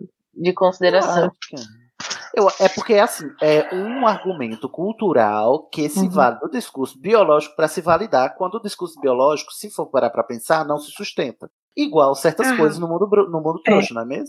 Uhum. Na verdade, eu nem digo que é um, um discurso biológico, é um discurso biologizante, porque não tem nada a ver com a biologia mesmo, né? Entendi. É uma- Eu ia até sugerir, eu ia até sugerir pra Lorena fazer uma, uma pauta sobre a genética de, A gente já conversou sobre isso, né? Foi no de mais zoologia. É, É. É, a gente conversou, mas seria Agora, legal a gente faz- ver, tipo, o que- se, se- con- considerando que magia talvez fosse recessiva, se fosse dominante, como é que seria todos esses É, cálculos de prosseguimento? Ô, Lorena, pensa isso. Pensa que você tá devendo a gente a Claudinha do Harry Potter, viu? Que você não fez ainda a Claudinha. Clau- Ah, o cladograma. O cladograma. Ah, Tá, vou pensar, Cíntia, no seu caso, tá? Você tá pedindo com carinho. Na minha mesa em um mês, tá? Ok, senhor. Seu que manda. Olha só o parazão. Certo. Aí o que, é que você quer perguntando isso? Não, Então, é os porque a status, gente porque daí a gente tem que ver qual é a relação, a visão. É, se é genético ou se é social. Você só quer causar, né, Pablo? É isso que você quer mesmo. Não, não, não, não. Por quê? Porque se a gente sabendo, né, o estado de sangue dele, a gente pode entender qual que é a visão de mundo com relação a ele, né? Se Mas ele é hipócrita ou não, que nem o, o- Não. Não, claro que depende. Porque pensa assim, por exemplo, o Valdemar, ele era mestiço, só que ele era só a favor dos puros sangue. Aham. Que é, tipo, mesmo ele não mesmo. sendo puro sangue. E ele era Mas metido exatamente. No caso Mas- do. O pai dele era trouxa mesmo. O pai dele era É trouxa mesmo, sem magia, né? Não médico. Sim. Ele era Mas tá no caso mas do Harry- vamos- se a gente já concordou A relação. que a sangue purice é socialmente construída, então o que vale não é o sangue, sim a socialização. E o Harry foi socializado enquanto mestiço. Então, Uhum. E eu acho que nesse Então caso tá. a gente vai E com a visão- as famílias. Né? Harry, é, Harry. Eu tô chamando o Pablo de Harry toda hora.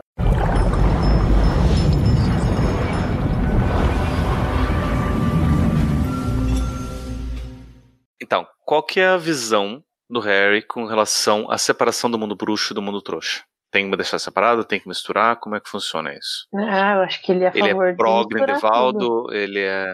Não, ele é gente boa, gente. Ele não Tanto que a melhor amiga dele é a Hermione. É, sim, tem até amigos que são, né? Imagina Não, é. separar, menina. Eu tenho até uma amiguinha aqui, ó. Olha, Minha melhor amiga é, é sangue, é sangue ruim, né? É nascendo É. trouxa.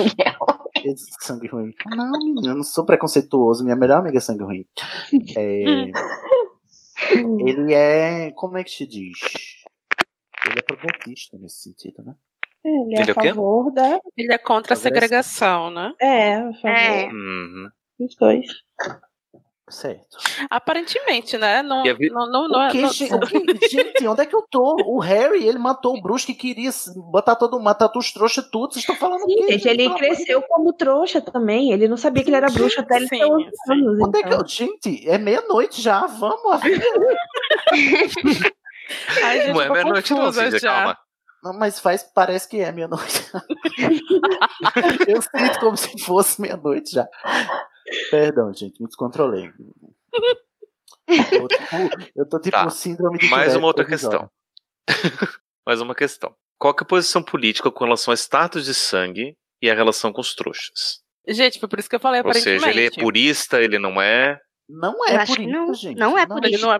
Hum, Eu acho que também não. Mas É. ele, eu acho que ele não é tão progressista a ponto de não impor- se importar com o estatuto do sigilo. É isso. São duas coisas É, São duas coisas então. diferentes. São duas coisas Tipo diferentes. assim, Exato. É, ele, ele tipo assim, vai, vocês. A gente come uns, uns trouxinhos de vez em quando, mas a gente não espalha, entendeu? não, não, não se, se revela pro mundo todo, não. Que a gente, Por uma questão de perigo. proteção também, né? Porque é por isso que Ai, serve sabe o o que eu queria? Perdão, Lorena, pode terminar. Não, é, não tô falando que é pra isso que serve o estatuto, é pra proteção dos próprios bruxos, né? Eu, que, sim, eu queria que a saga seguinte do Harry Potter, tipo, hoje, em 2019, o que é que a gente tá vivendo no mundo bruxo? Eu queria que tivesse, igual o plot dos X-Men, o mundo bruxo tivesse exposto e os bruxos tivessem que lidar com isso, entendeu? De estar misturado com os trouxas. E aí Sim. tinha a cura bruxa. Não. Ah, tá. Você então quer que faça uma releitura bruxa. de Harry Potter como X-Men, na verdade. Não, talvez, queria, inclusive, né? Tipo assim, aí vai, ter, Ai, não. aí vai ter o mundo, o, o bruxo que quer integração, que é o Vai Xavier. ter o Magneto. bruxo, e vai ter o bruxo Malcolm X que quer matar todo mundo, todos os Já existiu, chama pensar Lord tudo. Voldemort. Nós chamou Salazar, né? Salazar. Ah, eu não consigo imaginar um contexto em que pessoas que tenham poderes mágicos estão sofrendo bullying por pessoas que não têm. É. É, Amiga, É um pouco. É, isso se chamou Idade das Trevas. Mas, e Mas aí as pessoas não tinham poderes mágicos de mas não era verdade, de né? verdade. Ou se elas não, tivessem- não, Não, não, era verdade, saberemos. mas o, o que dizem atualmente, mas na época eles acreditavam que era. Você não sabe Sim. se todos os E às vezes até naquela era, né? época e não sobrou Vai nenhum. saber. Nunca se sabe. Né? Vai que deu certo. Vai que deu certo o extermínio, né? Então, Pablo, eu acho que tá nessa pegada aí. É, e a visão então do restante do mundo bruxo, o que, que ele achava dos outros bruxos? Gostava, não gostava? Era legal, era genial, brilhante, com como ele qualquer falava, um, né? Eu gosto de. Eu gosto de alguns, mas não de todos. Acho Tem que uns nisso o que Harry é meio igual não. eu, assim. Tem uns que eu não faço questão. É, exatamente. Tem uns que ele não faz questão, tipo o Draco Malfoy. Mas em relação Tipo ao Ernesto mundo McMillan. Mas em relação ao Coitado mundo do Ernesto. Não, né, gente? Isso é pessoas. Pessoas chatas existem. Assim. É, não, ele é tipo. Gente, ele é o cidadão como o Harry Potter é um cidadão como um bruxo. Só que ele matou um bruxo muito grande. Só que ele famoso, mas sobreviveu ele é dois nada que não, é só isso. ele é- Inclusive, a, a história dele inteira é pra falar como alguém ordinário derrotou um bruxo magnífico. Não é do mal, mas magnífico. E, tipo assim, ele não tinha poder nenhum especial. Ele não era um bruxo brilhante como o Dumbledore. Ele Sim. era, inclusive, Sim. medíocre, né? Então, É. ele, eu acho que ele viveu pra continuar a sua vida medíocre, que deveria ter sido desde o começo se o, o Voldemort não tivesse marcado ele. Sim, Uhum. verdade. Falou tudo. Ele aprendeu uma magia que foi Expelliarmus e usou isso pro resto da vida. É Bruxo de- não é é de uma magia. Bruxo de uma magia só. Bruxo de telão, né? Então a gente pode dizer que é a mesma visão que ele tem do mundo do resto do mundo trouxa, né? Tipo, tá lá, tá de boa. Tá de Hum. boa. É. Tá tranquilão. A gente não tem que matar, mas. Tenho até tem que- parentes, inclusive, Tem né? até, É. tem até um sobrinho. Tem até um primo. Oh, tem um. Oh, eu sou contra trouxa, não. Eu falo com um trouxa de vez em quando. Uma vez por mês eu mando uma carta. Inclusive, manda até pelo correio aquela coisa Né? que eles usam. Aquela coisa que como se o Harry tivesse esquecido, né? O que, que é. Se ele tivesse morado com eles 10 anos. Então tá, então vamos pra, pra, pra discussão da. Nossa, eu pensava que a gente já tava na de nosso- discussão. Eu tô muito nervoso. então vai pra discussão. Harry James Potter. Primeira questão, como que a influência. A influência como é que a infância vai influ- influenciar as escolhas futuras do Harry? Ele, Ah, ele não vai ter escolha, né? Eu não, isso que eu ia falar, ele não teve muita escolha, não, né? Não, Só não no final, assim. Mas E o, o- no final, o Dumbledore dá a entender que ele tem escolha, mas na verdade não tinha muita também, não, né? Era só a atitude dele diante de um destino inexorável que mudava, mas ele tinha que morrer. É, na verdade, o Dumbledore também, eu acho que, sei lá, ele diz assim que ele não, não tinha certeza se ele ia cumprir aquele destino que ele traçou, mas chegou um determinado momento lá que ele teve certeza que ele ia, no final das contas, ele ia escolher morrer, né? Mas eu acho que, que tipo, tá, até alguma certa idade o Harry não podia escolher, mas depois eu acho que ele escolheu seguir o que o Dumbledore falava pra ele. Foi, Porque se ele se né? negasse, tipo, não, eu não vou caçar o Crux, cara. Tipo, Uhum. se liga. Acabou. Mas então, é isso que eu quero dizer. A Sim. escolha dele, é, a- essa única escolha que ele teve, que foi seguir ou não, na, pra mim me soa mais como uma falsa sensação de escolha, porque É, era- ele era destinado a fazer isso. Só que ele tinha que mudar de atitude. Deixa eu problematizar isso daí. Eu acho que ele só começou. Será que a gente de fato tem escolhas reais? Sim. Será? ou se as nossas escolhas são. é, ou, ou se nossas escolhas são só como a gente vai viver tudo isso. Eu concordo que a gente Não sei, será que eu acho que a de gente fato não pode. Sim. Né? Fato. Porque assim, eu defendo também isso, né? Que, que as nossas escolhas estão muito mais em como que a gente vai viver a nossa vida do que o que, que a gente vai viver na, na- vida. Então, no caso, se o Harry já estava predestinado que ele ia ser o. ia ter que morrer pra pra poder matar o, o Valdemar, a questão é como que ele ia fazer isso. A escolha dele ia estar nisso. No como que ele ia fazer tudo isso. Até porque E não se caso ele ia fazer isso. Sim, até porque nesse caso específico, se ele não tivesse escolhido se sacrificar para matar o Valdemar, o Valdemar ia continuar indo atrás dele, porque achava que precisava matá-lo. Em algum momento ele ia morrer. Em algum momento isso ia acontecer, sabe? Foi naquele momento, mas poderia ter Hum. sido em outro. Então, é realmente só o como que mudaria, né? Uhum. Mas então, mas influencia as escolhas dele no sentido de que ele tinha muita pouca, muito poucas escolhas, entendeu? Porque Sim, ele já eu, era eu marcado. concordo. Sim, eu concordo. era- Eu acho que ele escolheu muito pouca coisa na vida dele, assim, ao tempo dos 17 anos. Eu acho que ele isso influencia, tipo assim, gente, eu tô marcado pra morrer, eu vou aqui fazer, dar o meu melhor, mas, enfim, né? Esse é o meu destino, né? É isso aí. Então, Eu acho que a grande escolha dele foi, sim, vou cumprir esse destino. E, tipo assim, Sim. até que ponto isso é uma escolha? Você escolher cumprir seu destino, né? Tipo, é seu destino. É, E gente, Eu acho que ele só começou a escolher de verdade alguma coisa pra vida dele a partir do momento que ele volta daquele encontro lá com, com Dumbledore na estação, né? Que E acontece toda na cabeça é- dele. E eu acho que é por isso que ele escolhe voltar. É porque Sim. finalmente, depois de ter cumprido o que ele estava destinado a fazer, a partir daquele momento ele ia poder fazer escolhas de verdade para a vida Ai, dele. muito obrigado, Tabata. Falou tudo, Arrasou, lindíssimo. Porque arrasou. a escolha que ele fez, a única escolha verdadeira, pra mim, que ele fez, foi ali em King's Cross. Porque ele já tinha cumprido com seu destino. Que era Sim. destruir todas as Horcruxes, inclusive ele próprio. E Sim. aí ele escolheu voltar pra terminar um trabalho que ele não precisava terminar, porque o Voldemort já tava mortal. E aí, qualquer um podia matá-lo, inclusive, ele não era obrigado mais a nada, não tinha obrigação nenhuma com ele. Inclusive, literalmente, se, e olha, Carlos Bolsonaro, literalmente é assim que se usa, tá? Ele literalmente se matou pelo mundo bruxo, né? E, e não era obrigado a nada naquela King's Cross, e ele voltou porque ele é toda rica, toda natural, bonita mesmo, sem modéstia, e que- queria terminar o trabalho, queria fazer um trabalho bem feito, né? Ele queria dar o arremate dele. Então eu acho que ele- Uhum. é, a escolha real dele foi essa, foi poder voltar para fazer escolhas de verdade no futuro. Exatamente como a Tabata falou. Perfeito. Sem defeito. Então, nesse sentido, também o trauma do passado que definia as ações futuras, a gente pode dizer que foi basicamente o, a escolha do Valdemar. É, oi, o Avada Foi. Kedavra.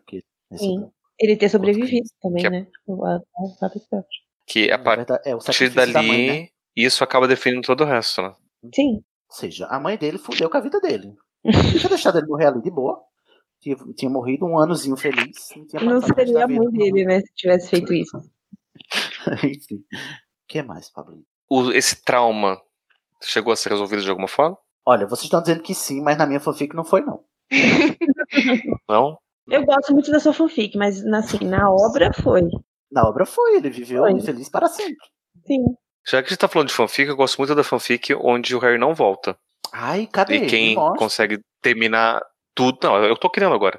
Eu já, eu já li uma né, coisa que quem assim. consegue já. terminar Ah, eu pensava que Eu quem consegue terminar tudo é o, é o Neville. Não só ele mata a Nagini, mas ele Ai, vai lá e também gente, mata. Olha, o... esse seria o Dumbledore. final se a Rowling não Achei tivesse final assinado contratos mil- mil- milionários com grandes empresas de entretenimento.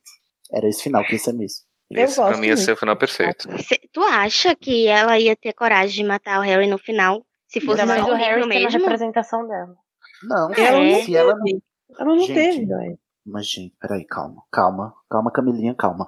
É, a Rowling, ela não imaginava que a obra ia virar isso que ela virou. Ela jamais, Sim. enquanto eh, dona da maior franquia, do maior protagonista do mundo, em 2007, que foi quando ela terminou, ela não podia mais matar o Harry, Sim. entendeu? Sim, Mas eu acho que ela nunca, nem se não como- fosse, tipo, se Mas não acho fosse que ela não famoso, pensou ela não ia nisso. matar. Ah, eu acho que sim. Se ela tivesse escrito os livros todos ia antes de lançar, digamos assim. Escreveu todos os livros antes de lançar o primeiro, então ela teria escrito sem nenhuma pressão de saber nada. Eu acho que nem assim ela teria matado o Harry. Né? Nesse Ah, caso, eu, Eu acho. Eu, Olha, acho, na mas. minha fanfic, a Rowling mata o Harry. Mas ela minha mata o Harry, né? Ah, Ela eu mata duas vezes. Caraca, Duas vezes. Tô cansado de Na minha fanfic. Harry não volta. Eu gostaria. dessa Eu gostaria que ele não voltasse também. Pablo, essa fanfic da minha mesa em 30 dias também, tá? Por favor. Junto com a Claudinha Tá da, da Lorena. Mas uma questão: o, o Harry era consciente do próprio destino? Sim, mais ou menos, talvez. É, Assim, Não tem eu acho, partes eu acho que o dele que- Dumbledore. a partir de quando? Não, a partir É, de a partir quando? de quando, né? É. Só no finalzinho. Porque Eu acho que foi a partir da penseira do Snape. A penseira do Snape, exatamente. a terceira do Snape, como assim? Que foi qual episódio mesmo que a gente fez? Ah, não, então.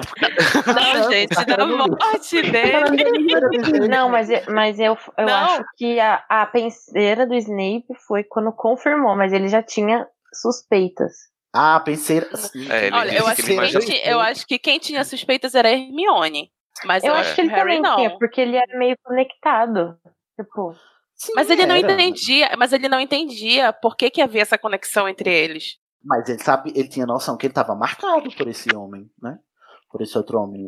Ele ouviu Agora, Mas por Mas que aí que era- não é que ter marca era consci- essa, mas não é ter, é, Era não é ter consciência. Ele literalmente estava marcado, gente. Pelo amor de Deus. Mas Harry é meio uma lento, né? uma reca- uma Então. Então, se for levar assim em conta, Então, ele só ficou consciente do seu destino no final do quinto livro, quando ele tem consciência da É. profecia. profecia, Então, é, sim. é tão simples quanto isso. Ele só sabe do seu destino. Ah, tem a profecia, real. É. Mas eu acho que não foi só a profecia, porque mesmo ele sabendo da profecia, ele não sabia como que ele ia viver isso. Ele só vai ter consciência de fato do que precisa ser feito do- e, e- e da qual atitude que ele tem que tomar depois que ele vê as memórias do Snape. Sim, ele não a partir sabe dali, como. ele se torna consciente. Sim, eu entendo que ele, a partir dali ele entende o, o como as coisas vão acontecer, mas eu acho que ele já tinha, começou Que é a verdadeira escolha. é, uma consciência a partir de quando ele soube da profecia. Ele já começou a pensar, é, tô lascado. Sim, porque É. o, o, o sexto livro inteiro, o Enigma do Príncipe, é o, o, o Dumbledore tentando convencer ele de que ele tem que ir pra morrer. É. Então, Mostrando os tem que- motivos, né? Na verdade, ele não disse que tem que ir pra morrer, que ele só sabe disso no final, né? Na, na besteira dos primeiro. Mas o, Dumbledore tá o tempo todo no, no sexto livro dizendo, ou seja, depois do quinto livro, que ele sabe da profecia, dizendo que ele vai ter que escolher enfrentar o Voldemort, porque ele é outra, ele não é o bruxo que foge, ele é o bruxo que, que, que vai pra cima, Que que ele não vai deixar acontecer. Então, eu É, acho que a partir daí ele tinha consciência de que ele tinha que enfrentar o Voldemort. E o Dumbledore passou o sexto livro também todo mos- argumentando, mostrando por que, que ele ia ter que ter, né, É. derrotar. O que, que o o Voldemort fez que o Harry precisaria ser a pessoa que vai lá derrotar ele no final. Uhum. Então É, é assim, porque é um conhecimento, é um conhecimento que vai sendo construído, na verdade, né? Começa com ele descobrindo sobre a profecia e aí vai crescendo esse conhecimento até que ele tem uma consciência completa do que precisa ser Sim. feito do destino dele. Que até isso tem como a o gente- Dumbledore programou, né, também. Ele sabia o momento exato em que o Harry precisava ter consciência disso. É muito louco. Aham. É, não, não tem um momento que a gente diga a partir daqui ele sabe. É como, como a gente tá falando, tem vários momentos, porque a cada momento ele vai aumentando um pouquinho mais essa consciência. É um quebra-cabeça que ele vai montando, né? É, E a É. peça final é realmente as memórias do Snape, né? A Porque até então ele estava sendo, até então ele estava sendo guiado e manipulado, né? Porque ele não podia, pelo pelo menos pelo que eu entendo, ele não podia tomar uma outra decisão. O Dumbledore precisava que ele seguisse o plano exatamente como ele pensou. sim. Exatamente. E ele não ia, provavelmente não faria isso se ele tivesse consciência dos outros, dos outros atores, dos outros aspectos, né? De tudo que ele já sabia junto com o Snape. O que mais, Pablo? Mas mesmo levando em consideração que o Harry era tão leal ao Dumbledore, será que se o Dumbledore não tivesse contado pra ele o plano desde o começo, ele não, teria sido mais Ai, fácil? É, eu Não, acho que, eu acho que o com Dumbledore não contou morte. com isso. é, eu acho que o Dumbledore não contou com, com eu ansiedade, acho que eu acho, e com a imaturidade do modéstia. Harry. A modéstia do Dumbledore não permitiu que ele contasse comigo. Assim, pô, contar que esse... ele vai se matar por minha causa? Não, nem, nem Grindelwald se matou por minha causa. Ai, gente, mas eu acho que ele não, não, eu acho que ele não contaria, não. E, e o Harry também, não sei se ele. Não, não é uma questão de contar. Não, não é uma questão de contar, mas tomar alguma atitude que fizesse desandar toda a coisa, entendeu? Não, sim, sim, eu tô falando assim, eu acho que se o Harry soubesse desde o início os planos, Eu não, eu não acho que ele seguiria, assim, com a cabeça dele do início, ele, ah, então tá, então tá, Dumbledore, vou seguindo aqui com 17 anos eu morro. Não, sei lá, eu acho que ele não ia ter essa cabeça. Olha, não. tô mudando de ideia. É. Ele ia sim, de qualquer jeito. Porque o Harry foi de qualquer jeito todos os anos. Ele Não, ele foi, vai, sim. não vai, ele foi. Não vai, não vai, ele foi. Mesmo que ele não soubesse, ele ia, ele ia ir de cabeça, porque o Harry é essa Ele é pessoa essa que se joga pessoa. de cabeça nas coisas. Então eu acho que, Mas- independente do Dumbledore, ele ia fazer isso. O Dumbledore só direcionou, a, canalizou a raiva dele pro lugar Mas você- construtivo. Ah, Mas olha só, não sei. Eu percebo assim que de- no primeiro, no segundo, terceiro, quarto, até no quinto livro, ele, ele toma as decisões para proteger as pessoas, muito para proteger as pessoas que estão com ele, as pessoas que ele ama. Ele não quer perder as pessoas. Então, tipo, ah, ah, os amigos estão em perigo, os amigos estão em risco, o fulano está em risco, o Dumbledore está em risco, sei lá. Então eu vou lá e, e- e me atiro. E não porque ele tem que se sacrificar, ele não tinha essa consciência. Mas, sim, mas a partir do quinto livro, que agora ele sabe que para sim. todo mundo viver, ele vai ter que enfrentar o Voldemort, ele iria Sim, enfrentar sim, o Voldemort. a partir do quinto livro, sim, concordo. É porque eu tô pensando desde o início, entendeu? Uhum. Eu tô pensando se fosse se, se ele soubesse dos planos do Não, Dumbledore ah, não, desde o início. Não, desde o início não. Eu, eu, eu acho que a partir disso- do quinto, Sim, é, se, o- se o Dumbledore não tivesse feito nada, ele teria feito da maneira mais burra possível, porque ele não ia saber das Horcruxes, e ia se dar mal no final. Então o Dumbledore, nada mais, nada menos, impediu a morte do Harry. Olha aí, chupa! Chupa, haters o Harry não sabia o que estava fazendo, ele protegeu foi esse menino inconsequente, gente. inconsequente mesmo, sempre foi. sim. Uhum. Grifinória. Então a gente tá, tá chegando à conclusão que o Harry, o Harry é firmeza, o Dumbledore é firmeza e o Harry é, é doido. Exatamente. Pablo, o que, é que você tem a dizer sobre o Harry? E Vamos vai lá. Calma, calma, ainda tem, Ai, ainda tem duas, duas perguntas aqui. Socorro! E duas perguntas muito importantes. Primeiro, os traumas e o destino, ou o destino, chegaram a atrapalhar o relacionamento do Harry com outras pessoas? Sim. Sim, toda vida, Sim. né? Eu acho que sim. Gente, ele tinha que deixar de Ele seja, não terminou lá com a Disney falando que lá no final do sexto? É, ele terminou o Foi sexto mesmo. livro, Verdade, começou o o livro, tipo, tchau todo mundo, que eu vou pelo mundo, Aham. Atrás dos Horcruxes. Olha, Então, uma vez que você tem que morrer pra salvar o mundo bruxo, eu acho que isso atrapalha um pouco mesmo o Eu relacionamento. também acho. pessoal. Porque é difícil você manter um relacionamento estável enquanto você tá morto e as outras pessoas estão vivas.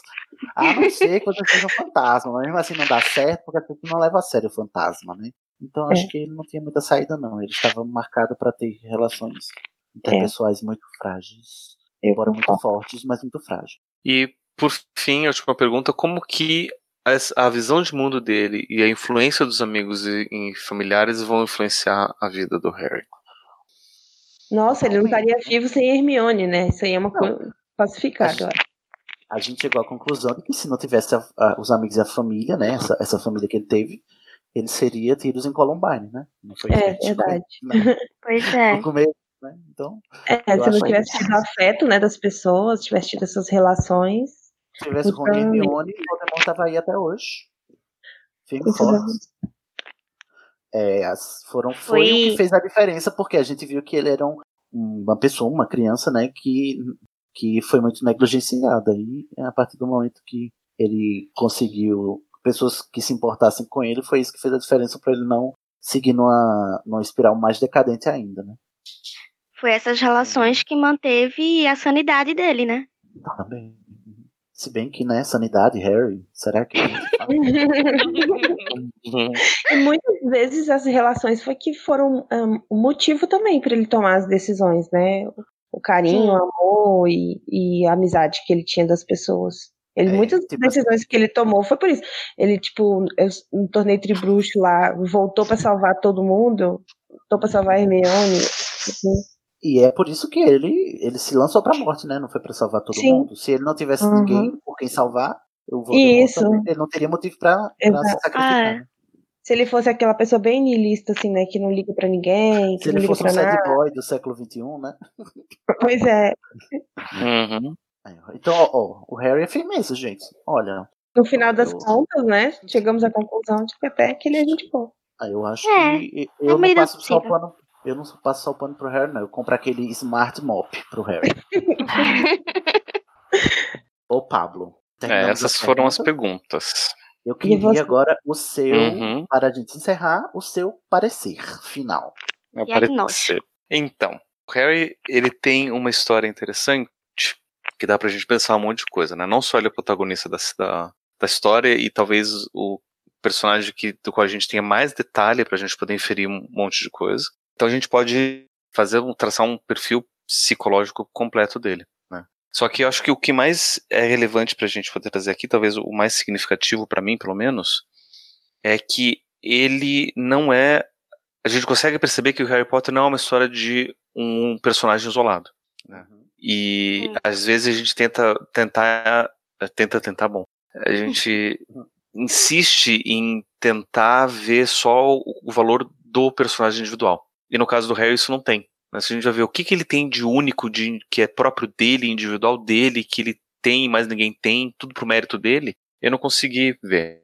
Porque Até tudo porque a que no começo que ele a, é- a maior qualidade dele era a quadribol, só, pronto.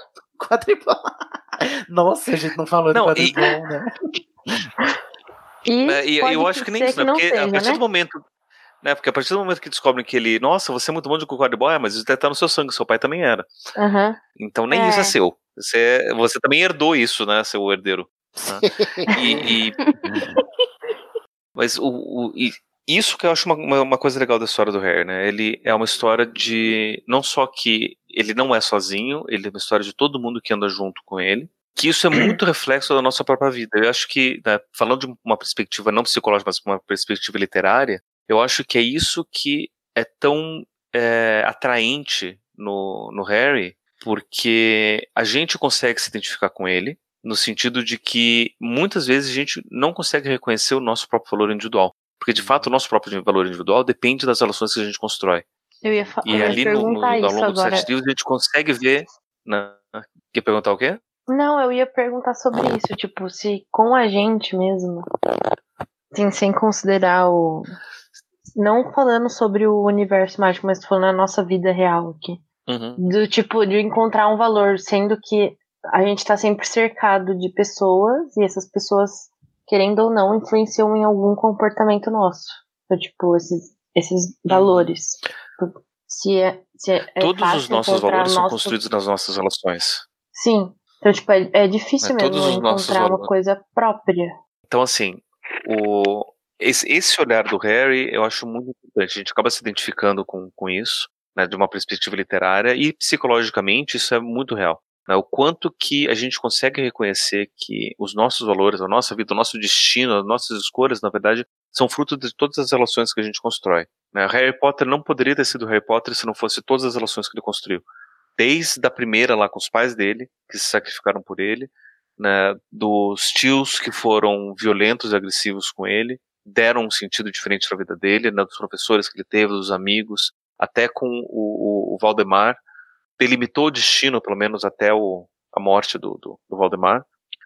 É, todas essas relações foram significativas. E muito disso fala sobre a nossa própria vida, né? O quanto que as relações que a gente constrói acabam oferecendo sentido também para quem a gente é. Então, esse talvez seja um dos pontos mais importantes que eu vejo do Harry. O segundo é uma coisa que me chamou a atenção quando a gente estava conversando, que é o quanto que a gente é capaz de se transformar por causa das relações que a gente constrói.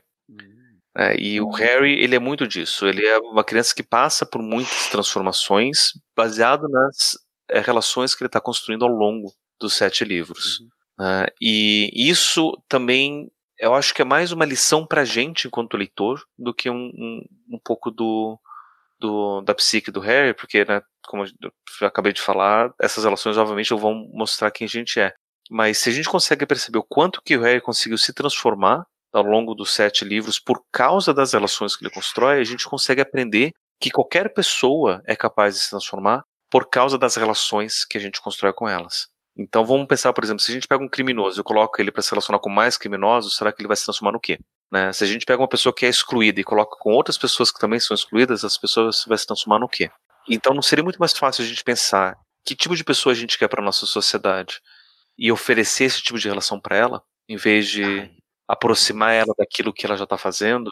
Né? Então, eu acho que o Harry Potter, ele, ele, se a gente conseguir reler o livro com essa perspectiva, vendo que de fato Harry Potter tinha tudo para ser um psicopata, tinha tudo para ser um marginal, né? Ele, é, ele tinha tudo para ter sido Dexter, né? Porque se a gente quem assistiu Uhum. a série Dexter Uhum. sabe que os dois tiveram exatamente o mesmo começo.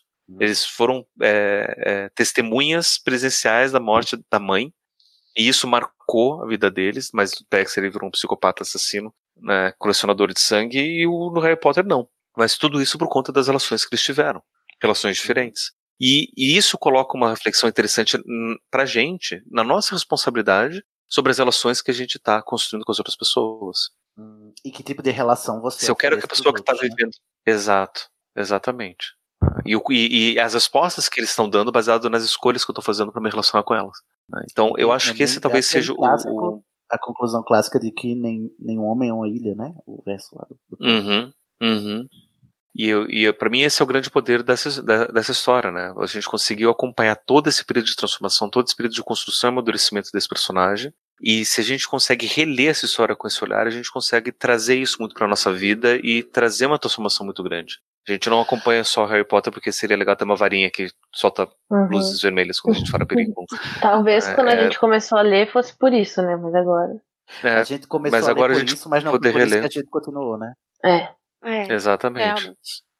Lindíssima, Então, o Harry fala muito sobre a gente. Foi longe demais. Ó, estou saindo desta penseira gostando mais do Harry. Eu quero, eu tenho que dizer isso.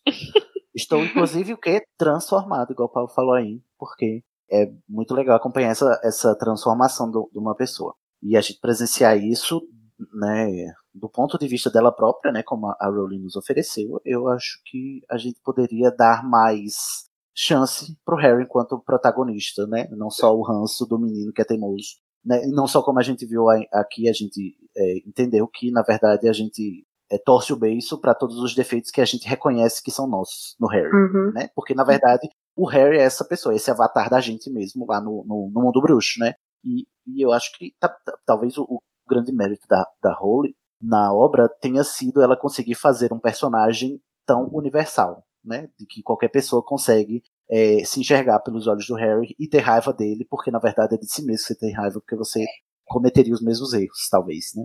Alguns sim, alguns não, mas talvez, Exatamente. né? No final. Então, gente, o meu Muito Smart obrigado, Mop, vou aqui, vou aqui encomendar aqui o meu Smart Mop pro Harry. Oi, Tabata. Estou saindo dessa penseira satisfeita, porque eu só vim aqui pra ouvir isso mesmo. Você passando pano pro Harry, entendeu? Ai, que absurdo! Ainda bem que tá gravado. Gente. Bom, pois então, é, aproveita e diz aí qual é o seu parecer final. tá? Ah, eu, eu sempre vi o pessoal julgando muito o Harry, mas eu sempre tive meio que essa visão mesmo de que ele era fruto de tudo que, que tinha acontecido. Então, às vezes que ele foi um pouco enjoadinho eram, pra mim, justificáveis depois de tudo que ele tinha passado. E eu acho que é muito isso mesmo. Ele é um personagem construído pra gente conseguir se identificar e se ver nele. E às vezes a gente não gosta de algumas coisas porque a gente também tem esses defeitos. Então, é totalmente aceitável. Não os defeitos, mas aceitável o personagem, porque, né? Todo ele mundo é também humano, é né? assim. Exatamente, ele é humano e não é perfeito, ninguém vai ser. Só a Rowling. Perfeita sem defeito. Será? O Vanessa, o Vanessa, será? Não sei. também. Escute o último episódio de Animagos que você vai saber. Exatamente. Tamo lá. Tamo lá vendo os defeitos da Rowling. Vanessa, você. Então, vai parecer, né, que eu tô sendo espertinha agora, mas o Harry realmente sempre foi o personagem com o qual eu mais me Ah, identifiquei. agora, eu queria, né? Eu queria me penseira, né? É, eu queria me identificar mais com a Hermione, queria, mas não. eu sempre me identifiquei mais com o Harry. Tem todo um lance de traumas envolvidos aí nessa situação. é, e eu tenho uma experiência muito louca com isso, porque foi depois de. Eu acredito que é no fim da Ordem da Fênix, ali logo depois do surto de raiva que o Harry tem, depois da morte do Sirius, né, lá na sala do Dumbledore.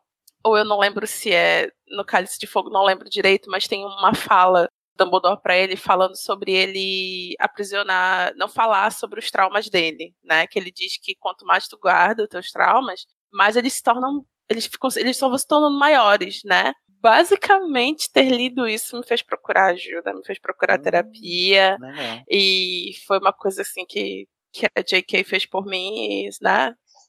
me ajudou nesse caminho aí. Eu lembro que foi nesse, nesse, nessa fala que eu disse, caramba, sabe? Eu entendo esse menino, eu entendo toda essa raiva dele, eu entendo toda a confusão que tá na cabeça dele, porque eu me sinto assim dessa mesma forma. E é isso, eu tô aqui, sou Grifinória, entendeu? Vou passar pano mesmo. minha casa, mob, minha quer, né? casa, minhas cores, minha bandeira. Meu é protagonista. Isso. Meu protagonista bate no peito e veste sua camisa. Tá ótimo. Nayara, você é outra Grifinória aqui da chamada. Hum, eu sou, eu sou super Grifinória também. Mas o Harry nunca foi meu personagem favorito da série inteira. Acho que na verdade ele tá de longe, porque eu sempre me identifiquei com os outros, né? Principalmente com os Weasley. Mas eu acho assim, eu não tinha grandes questões contra o Harry, porque eu acho que eu pensava assim, ah, ele é meio. Sei lá, acho que ele é reflexo realmente do que aconteceu com ele. Claro que quando ele a primeira vez não tinha esse pensamento. E também acho que as coisas que eu reclamava mais no Harry realmente é o que eu via que eu era igual. Ainda mais no quinto livro, que eu acho que é o que a maioria reclama, que o Harry tá chato. Mas eu acho que é uma questão da, da parte da adolescência, né? Todo adolescente é chato, insuportável. E a gente é assim também. E a gente esquece disso. Pois é, eu acho que é o mais odiado porque quando eu olho para trás, para minha adolescência, eu me odeio mesmo. Uhum. Cara, meu Deus, que horror. E eu acho que o Harry, ele é um personagem que você vê como é fácil na nossa sociedade atual você ver uma pessoa, não conhecer muito da história dela, ou você conhece, mas não sabe os motivos e julga, sabe? Uhum. Julga as suas escolhas sem saber o por trás, o que levou ele a fazer tudo que ele fez. Uhum. Então, é- essa é a minha, minha reflexão sobre ele. Harry Potter, conte comigo para tudo. Aham. Lorena, Eu te abraço, eu pra- te abraço. É, Lorena, para terminar com chave de ouro, você. É, eu reli todos os livros ano passado, né? Agora já mais de 30, e a primeira vez que eu li eu era mais nova. E foi muito bom ter relido com a cabeça de hoje em dia, porque depois de uma certa idade a gente começa a olhar os personagens com uma maturidade maior, né? De um outro lugar. Primeira vez que eu li, eu tava, eu tava no lugar do Harry. E dessa segunda vez que eu li, dessa segunda não, foi a terceira vez, mas enfim, dessa última vez que eu li, eu já não me, já não me coloquei mais no lugar do Harry, eu já me coloquei no lugar de uma pessoa que acolhe o Harry. Então eu já vim para essa terceira assim, com um, um pensamento em relação a ele muito mais acolhedor, de entender, de me, de me colocar no lugar de pessoa mais madura, sabe? Que fala, eu entendo o que você está passando, eu já passei por isso que você está passando, por, não pelas mesmas coisas, mas assim, pelas, pela mesma idade, por, pela imaturidade, por tudo. E Isso que eu você tá consigo falando, Lorena, tem a ver, tem muito a ver com uma frase que o próprio Dumbledore diz, né? Que o, o jovem não tem culpa de não saber o que é porque ele é jovem, mas o velho é culpado por não, não lembrar de como era ser jovem, né? Porque Sim, eu acho. E aí, como vocês mesmos falaram, né? O Harry da, da Ordem da Fênix é, um, é chato porque ele é adolescente.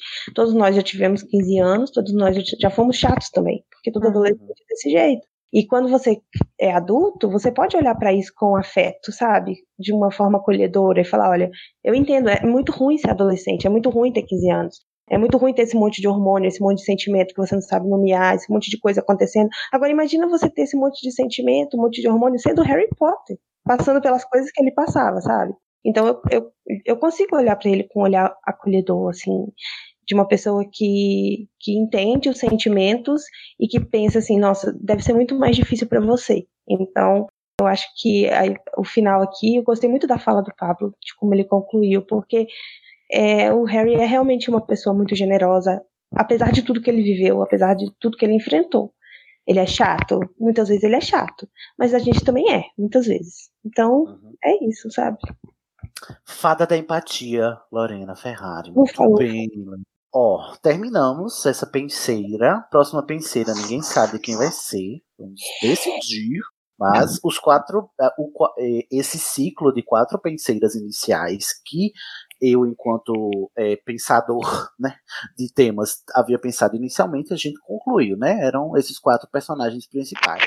As próximas provavelmente serão de personagens também que a gente ama, né? Que tem muita coisa mais que vão ter menos é, background, então a gente vai ter que é, especular um pouco mais, né?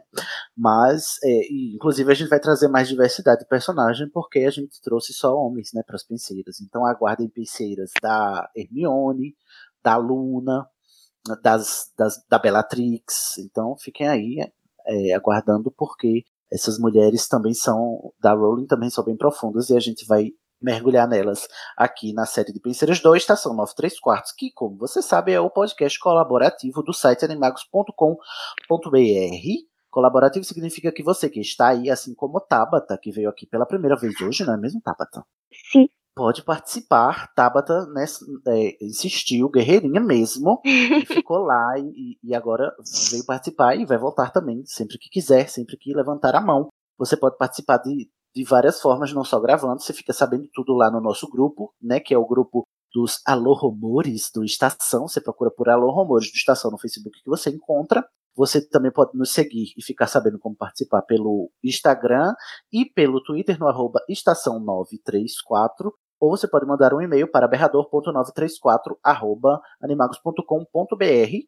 Você pode seguir a gente, se inscrever no nosso canal, por onde a gente vai fazer lives. A gente promete que volta com as lives, é porque a gente planeja muito essas lives. Eu acho que mais do que é necessário, inclusive. Mas vem novidade aí, né? Vem game show, trivia na nossa live. Inclusive, se você quiser se candidatar a participar do, da trivia, né, para ser o campeão do Estação, né, que vai ser meio que um torneio tribruxo, fica atento nas nossas redes e participa lá dos nossos grupos, né, e assina a gente no é, youtube.com/barra estação 934. A gente tá, inclusive, vale lembrar que se você gosta das capas dos nossos artistas gráficos maravilhosos, as capas dos podcasts se tornam sempre wallpapers para você baixar aí e colocar no seu gadgets. E aí tem vários formatos, várias resoluções. Você acessa animagos.com.br barra wallpaper, que tem lá todas as nossas capas, desde alguma aí que eu não vou lembrar o número, que foi quando a gente começou a ser ilustrado e a ser designado por profissionais da área, né, gente? Porque o Daniel, o Daniel e o Ed, porque é quem estão fazendo até agora, por enquanto eles dois, são maravilhosos. E se você é artista gráfico, ilustrador e quer participar também ter sua arte exposta aqui numa capa nossa ou no hall de wallpapers lá do animagos.com.br, né? Levanta a mão lá nos nossos grupos que você colabora com as capas também, ok? Dito tudo isso, né? Quase que eu não acabo. Vamos dar um tchauzinho mágico, né? E saudoso desse homem, né? O menino que sobreviveu e também resistiu à estação e foi enaltecido aqui hoje. Vamos dar um tchau de homenagem ao Harry Potter. Um, dois, três e. Tchau! Tchau! Tchau, tchau. Expelharmos!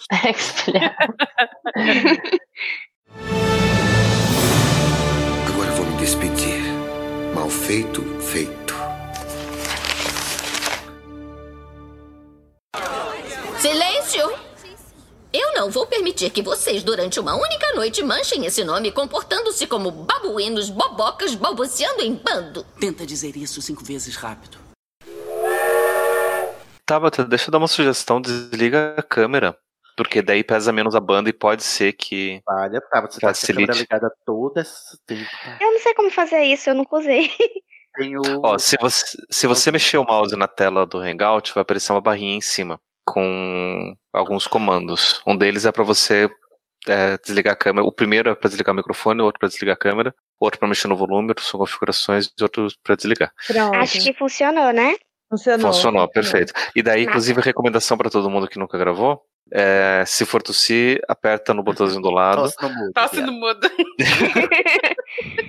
Tá, eu vou, eu vou, vou mutar o tempo todo, meus cachorros, não, meus animaguinhos aqui não, não param de fazer O botão bagunça. do microfone que fica do lado da câmera, né? Mu- Muta É. e desmuta. Ok.